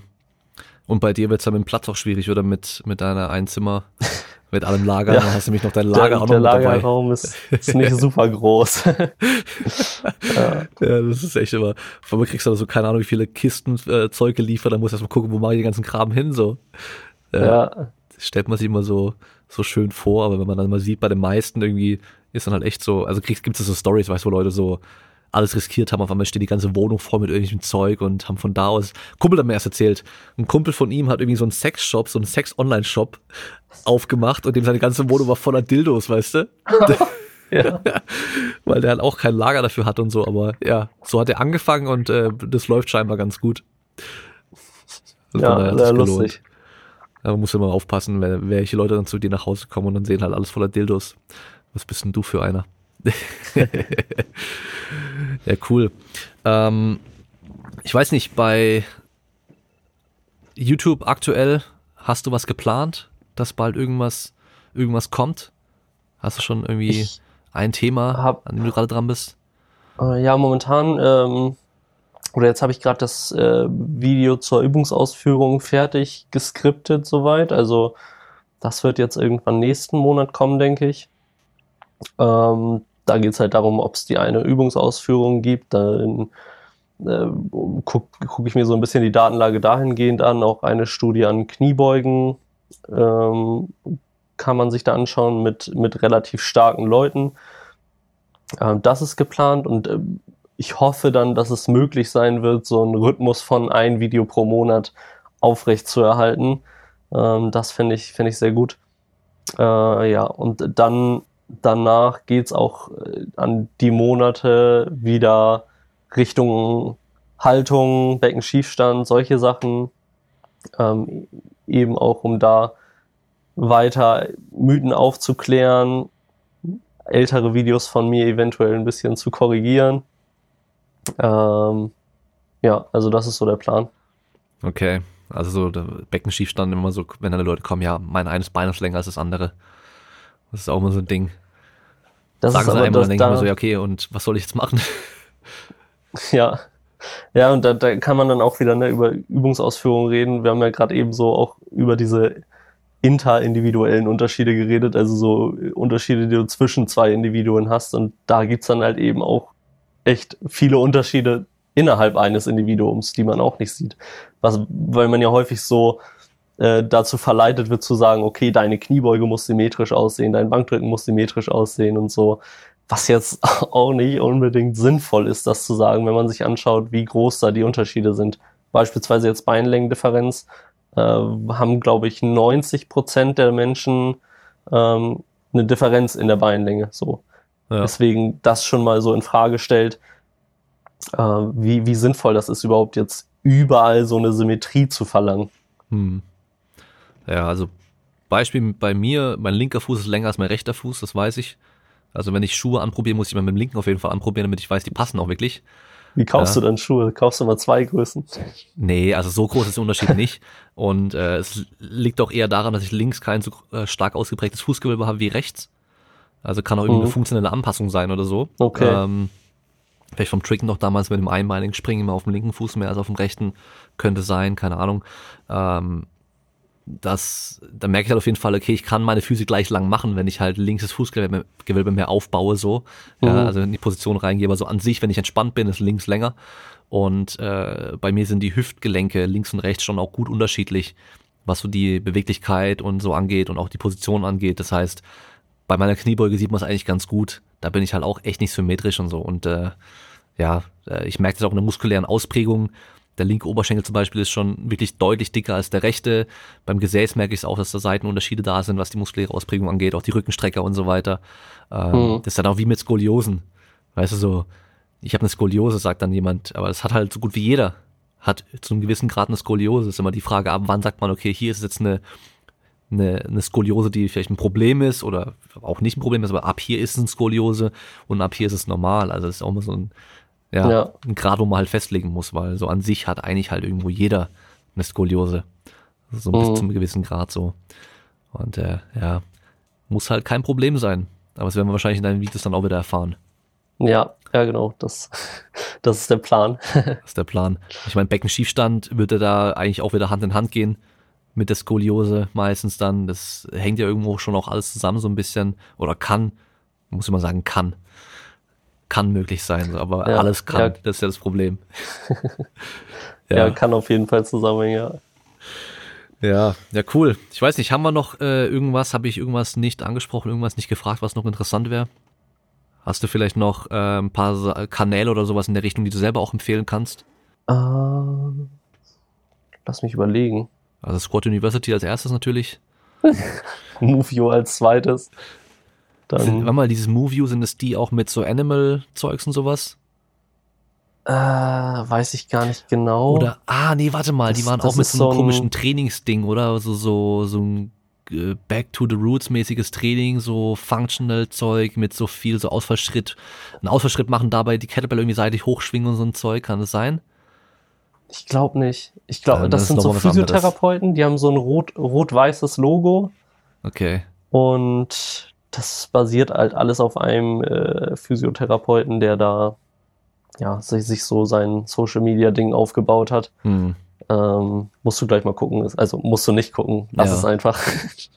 Und das U steht auch wieder für University oder steht es für U? Ich weiß es nicht. Vielleicht auch für U. Ich, ist halt einfach ein U so. Okay. Keine Ahnung. Ja, äh, ich überlege gerade wegen der Qu Quellen, was kann ich da empfehlen? Also ich, ich hätte sonst, ich hätte Bücher. Bücher sind immer gut. Bücher auf jeden Fall äh, Schmu von Edzard Ernst. Okay. An die, die das noch nicht kennen, habe ich auch schon mal in meiner Insta-Story gehabt. Ähm, da geht es um, geht's da um so schlechte Wissenschaft und sowas? Ja, genau, also so Alternativmedizin. Ah ja. Beziehungsweise Alternativmedizin wissenschaftlich untersucht. Okay, ja, ja. Ist das quasi, weil hat Ernst so ein, ein bedeutender Forscher auf dem Gebiet war. Ist das auf jeden Fall äh, empfehlenswert. Ach so, und äh, die, die Lectures, wenn man Lust hat auf Behavior Biology, die kann man sich die Lectures von Robert Sapolsky auf YouTube anschauen. Da bin ich gerade mhm. dabei. Die sind auf jeden Fall auch spannend. Okay. Das ist so.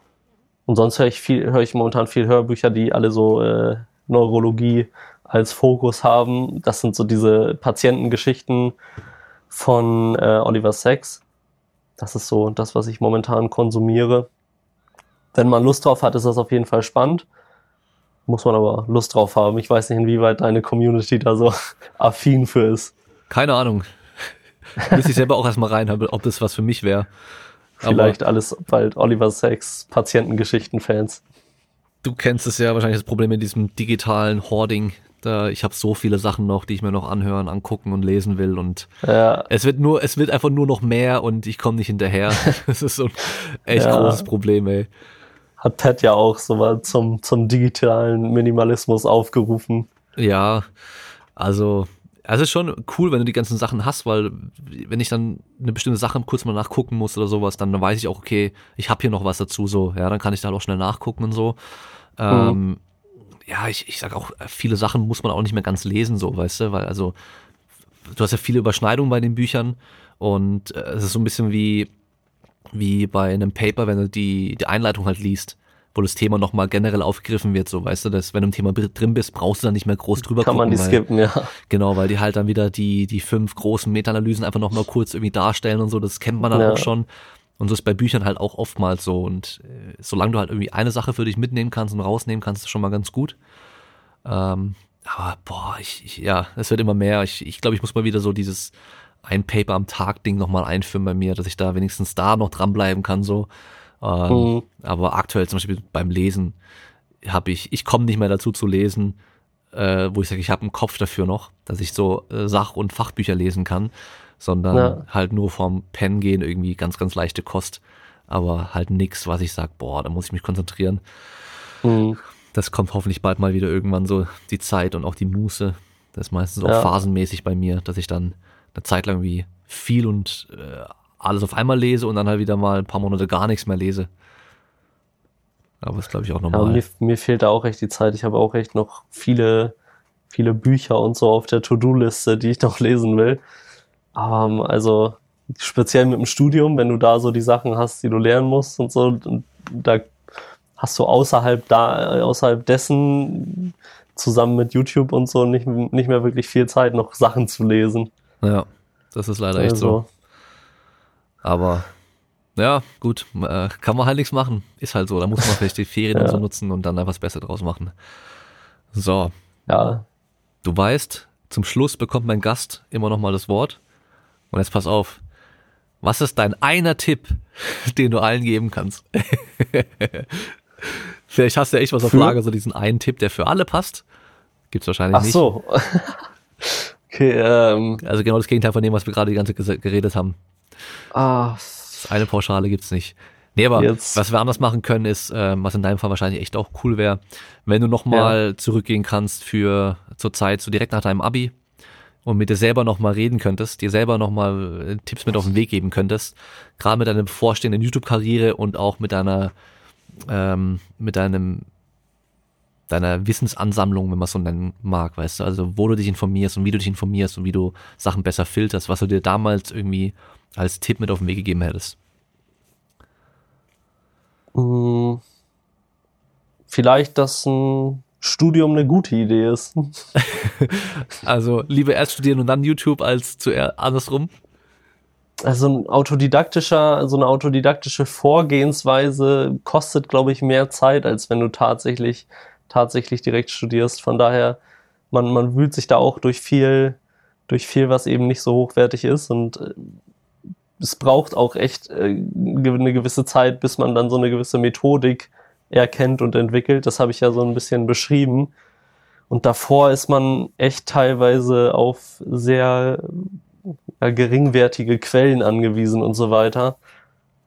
Und von daher, glaube ich, würde, würde ich mir selbst da den möglichst schnellen Einstieg ins Studium empfehlen.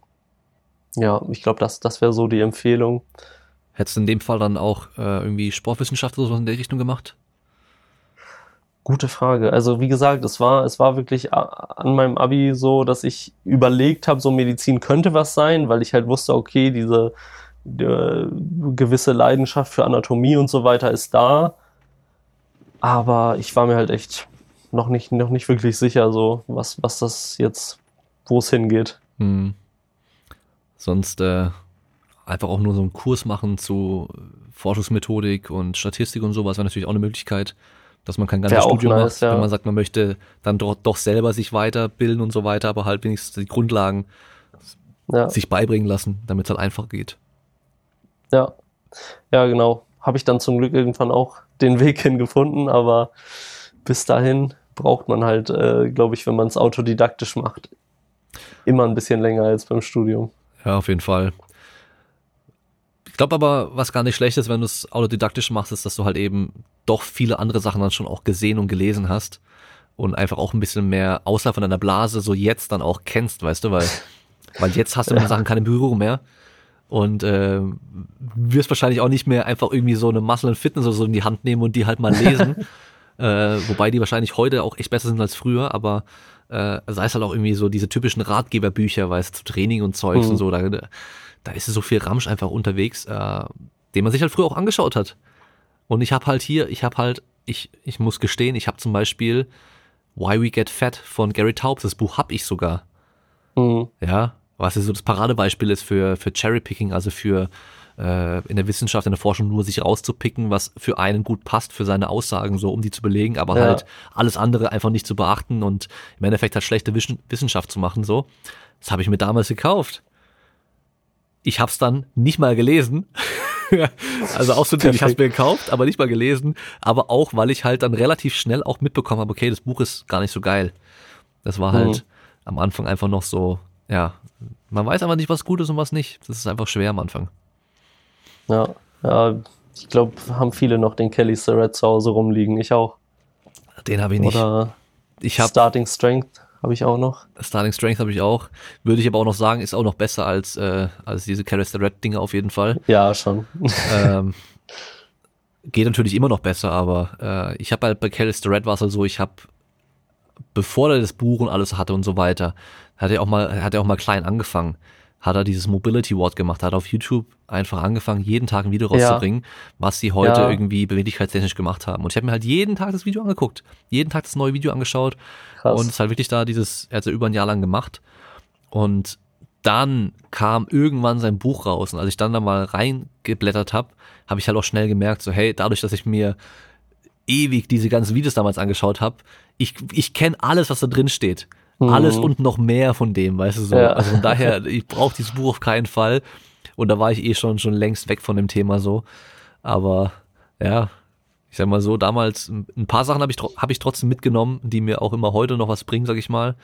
Ähm, und wenn es nur diese kleinen äh, Zaubertricks sind, wie ich mach dich äh, innerhalb von einer Minute beweglicher mit diesem äh, liegenden Leg Race, weißt du, und damit nur Spannung aufbauen und so ein Zeugs und sowas, ja. Sowas funktioniert halt immer ganz gut von der Gruppe, wenn du halt kurz zeigen willst, so, hey, pass mal auf, du bist gar nicht beweglich auf einmal, sondern wir machen nur da oben was anderes in deinem zentralen Nervensystem und auf einmal ja. geht dein Bein weiter hoch, so, wow. Gibt's auch so, einen guten, so ein gutes Polyquin-Video, wo er irgendwie den Masseter massiert und dann ja, ja. massiert, drückt er so auf den Kiefer rum und macht so einen Beintest und sagt so, ja, hier, Kiefer und Bein hängen so zusammen und oder Ohrläppchen, ja. Das war doch da, wo er mit, äh, mit ähm, Klokov, mit Dimitri Klokov, dem Gewichtheber, seine, seine Welttour da gemacht hat. Und dann halt, ja. dann auch mit Klokov irgendwie dann diese Massagedinger da am, am Kiefer und am Ohr und so Zeugs gemacht hat und dann auf einmal bist du stärker irgendwie und ja, ja. man muss halt echt sagen, Polican hat irgendwie in den 80er Jahren echt gute Sachen gemacht. Da waren ein paar richtig gute Sachen dabei. Das ganze Tempotraining mit der Kadenz und so weiter, weißt du, wurde schon durch ihn auch einfach wirklich extrem gepusht. Dass man halt mhm. 3-1-1 Tempo zum Beispiel angibt oder sowas, ja. Ähm, und auch für Football und sowas hat er ein paar coole Sachen gemacht. Aber irgendwann, ich weiß nicht, was passiert ist, aber gegen Ende war es ja brutal. Da hat er so viel, ja. so viel Scheiß geredet. Und ich, ich kann immer noch nur empfehlen, diesen Artikel im Internet zu lesen zu, ihr müsst einfach eingeben bei Google Charles Poliquin und ähm, äh, Avocado, glaube ich. Oder was Avocado? Da war er in Kuba oder in Puerto Rico für ein Seminar und hat innerhalb von einer Woche, wo er dort war, sieben Kilo Fett verloren, sagt er. Und dabei war Muskelmasse mhm. aufgebaut. Also sein Körperfett auch stark reduziert. Und weil halt das Essen dort noch so unbehandelt ist und ähm, die Eier sind da, die leuchten da orange fast schon, wenn du die aufmachst und sind dann nicht so gelb, sondern orange, weil die so viele Nährstoffe drin haben. Und die was war es, die Pfirsiche, glaube ich, die musst du überm Waschbecken essen, weil die so saftig sind und so, weißt du. Und okay. also der erzählt dir da eine Scheiße und er glaubt es halt ja. auch selbst irgendwie, weißt du. Und wie, wie kann das sein? Wie kann es mhm. sein, dass mhm. eigentlich so ein renommierter äh, Trainer sowas am Schluss erzählt, weißt du? Das kann man doch selber nicht glauben, dass man so, nee. so eine krasse Transformation innerhalb von sieben Tagen macht. Nur weil man jetzt, ich weiß nicht mehr, ob es Kuba oder Puerto Rico, nee, Costa Rica war es, genau, Costa Rica. Nur weil man in Costa Rica das Essen isst und alles andere gleich macht. Wie kann das sein? Wie kann man sowas selber glauben, ey? Das ist unglaublich. Ja, ich verstehe es ja. nicht. Ich verstehe es nee, nicht. Das ist echt. Ja, vielleicht ist das so. Vielleicht ist das auch einfach ein Marketing-Move und wir machen uns zu viele Gedanken. Vielleicht ist das Sensationalismus. Man ich weiß, weiß es nicht. nicht. Marketingtechnisch hat es gut gemacht. Also der wird immer noch von vielen echt gehypt und äh, viele reden noch in höchsten Tönen von ihm so, aber ja, dass er auch irgendwie 400 Olympioniken oder sowas trainiert hat, äh, ist ja auch immer so eine Aussage. Das ist so, mhm. okay, ja, wen genau so, weil das ist ja immer so, ja. da gibt's ja die, weißt du, so die Leute, die dann irgendwie einem Sportler mal die Hand geschüttelt haben und äh, danach sagen, ich habe den trainiert so ein bisschen so. Mein Athlet. Ja, ja genau, so mein Athlet, ich habe den groß gemacht. Naja. das ist halt, das sind halt die Schattenseiten, das ist dieser, dieser Branche irgendwie. Aber so ist es halt. Ja. Ja gut, dann machen wir mal Schluss für heute. Und ich wünsche dir auf jeden Fall noch einen schönen Tag und äh, dann wird es wahrscheinlich bald mit dem Studium wieder weitergehen bei dir. Jawohl. Und dann wieder jetzt. viel Spaß beim Hasseln. Danke. Äh, und beim, äh, wie soll man sagen, trainieren, schlafen, essen, lernen, alles in deinem Home Gym. Repeat. genau, nichts anderes. Mit, mit deinen, äh, wie hast du es genannt, Co-Ed äh, Lern-Sessions, weißt du noch? Ah. Wo du dein Lernen gestreamt hast, wo du einfach lernst und Leute dann in der gleichen Zeit auch ja, lernen Ja, genau. So, so lernen mit mir Sessions, ja. Genau, mit, mit äh, Jazz, äh, Kaffee, Jazzmusik oder sowas, gell? Genau, ja. So der Klassiker. So Pomodoro-Lern-Sessions. Ja, genau. Aber das mit Pomodoro funktioniert echt gut. Habe ich bei meiner Bachelorarbeit damals auch gemacht. Also hat mir auch, mhm. hat auch ganz gut geholfen, weil du halt einfach schon genau weißt, okay, jetzt für den Zeitraum, den du angibst, einfach jetzt mache ich und danach habe ich Pause und dann bleibt man auch eher dabei. So, funktioniert schon ja. ganz gut. Ja, sonst, sonst, also ich habe gemerkt, sonst ver äh, verliere ich mich, oder das hat mir dabei geholfen, mich nicht so sehr dabei zu verlieren, zu, immer wieder zu überlegen, okay, wann ist Pause? Dann so, okay, jetzt gucke ich mal schnell aufs Handy und dann wird's wieder länger, weil wir kennen die, ja. die Prinzipien, nach denen Instagram funktioniert und so. Ja, und äh, von daher hat's mir, hat hat's mir in der Hinsicht geholfen, dass auch immer, wenn der Gong schlägt, dann weiß ich, okay, ich habe jetzt 50 Minuten lernen, dann schlägt der Gong wieder, dann habe ich 10 Minuten Pause am Handy, dann schlägt er wieder und dann weiß ich, ich muss auch wieder ran. So. Ja. Ja. Also ist auf jeden Fall. Fall eine sinnvolle Sache. Muss vielleicht so ein bisschen gucken, wie man sich das selbst äh, von, von der von der Zeit dann einbaut. Ne? Also ja. ich habe gemerkt, 25,5 machen auch viele, ist gar nicht so, also ist jetzt nicht so mein Ding. Ich fand es auch zu, zu wenig dann. Da, da kam ich, da, dann bin ich gerade so richtig reingekommen, so, weißt du, und war ja. vertieft und auf einmal wieder vorbei. So, das hat bei mir auch nicht gereicht. Ich habe auch eher so so eine Stunde oder so mal knapp gemacht gehabt. Ja. Also das war auf jeden Fall besser. Aber cool. Dann äh, in den Shownotes natürlich unten drin, wie immer, die Infos und Links, das heißt zu Instagram und natürlich auch vor allem zu YouTube. Da könnt ihr euch dann ganz wichtig das allererste YouTube-Video von Dale anschauen. Noch auf Englisch. Mobility Flow Routine. ja, bitte nicht. Aber barfuß auch natürlich, oder? Äh, oh, gute Frage. Mindestens mit Barfußschuhen. Ja, das auf jeden Fall. Das war ja Pflicht damals. Richtig gut. Okay, dann danke fürs Zuhören. Wir hören uns beim nächsten Mal und bleibt stark. Ciao. Ciao.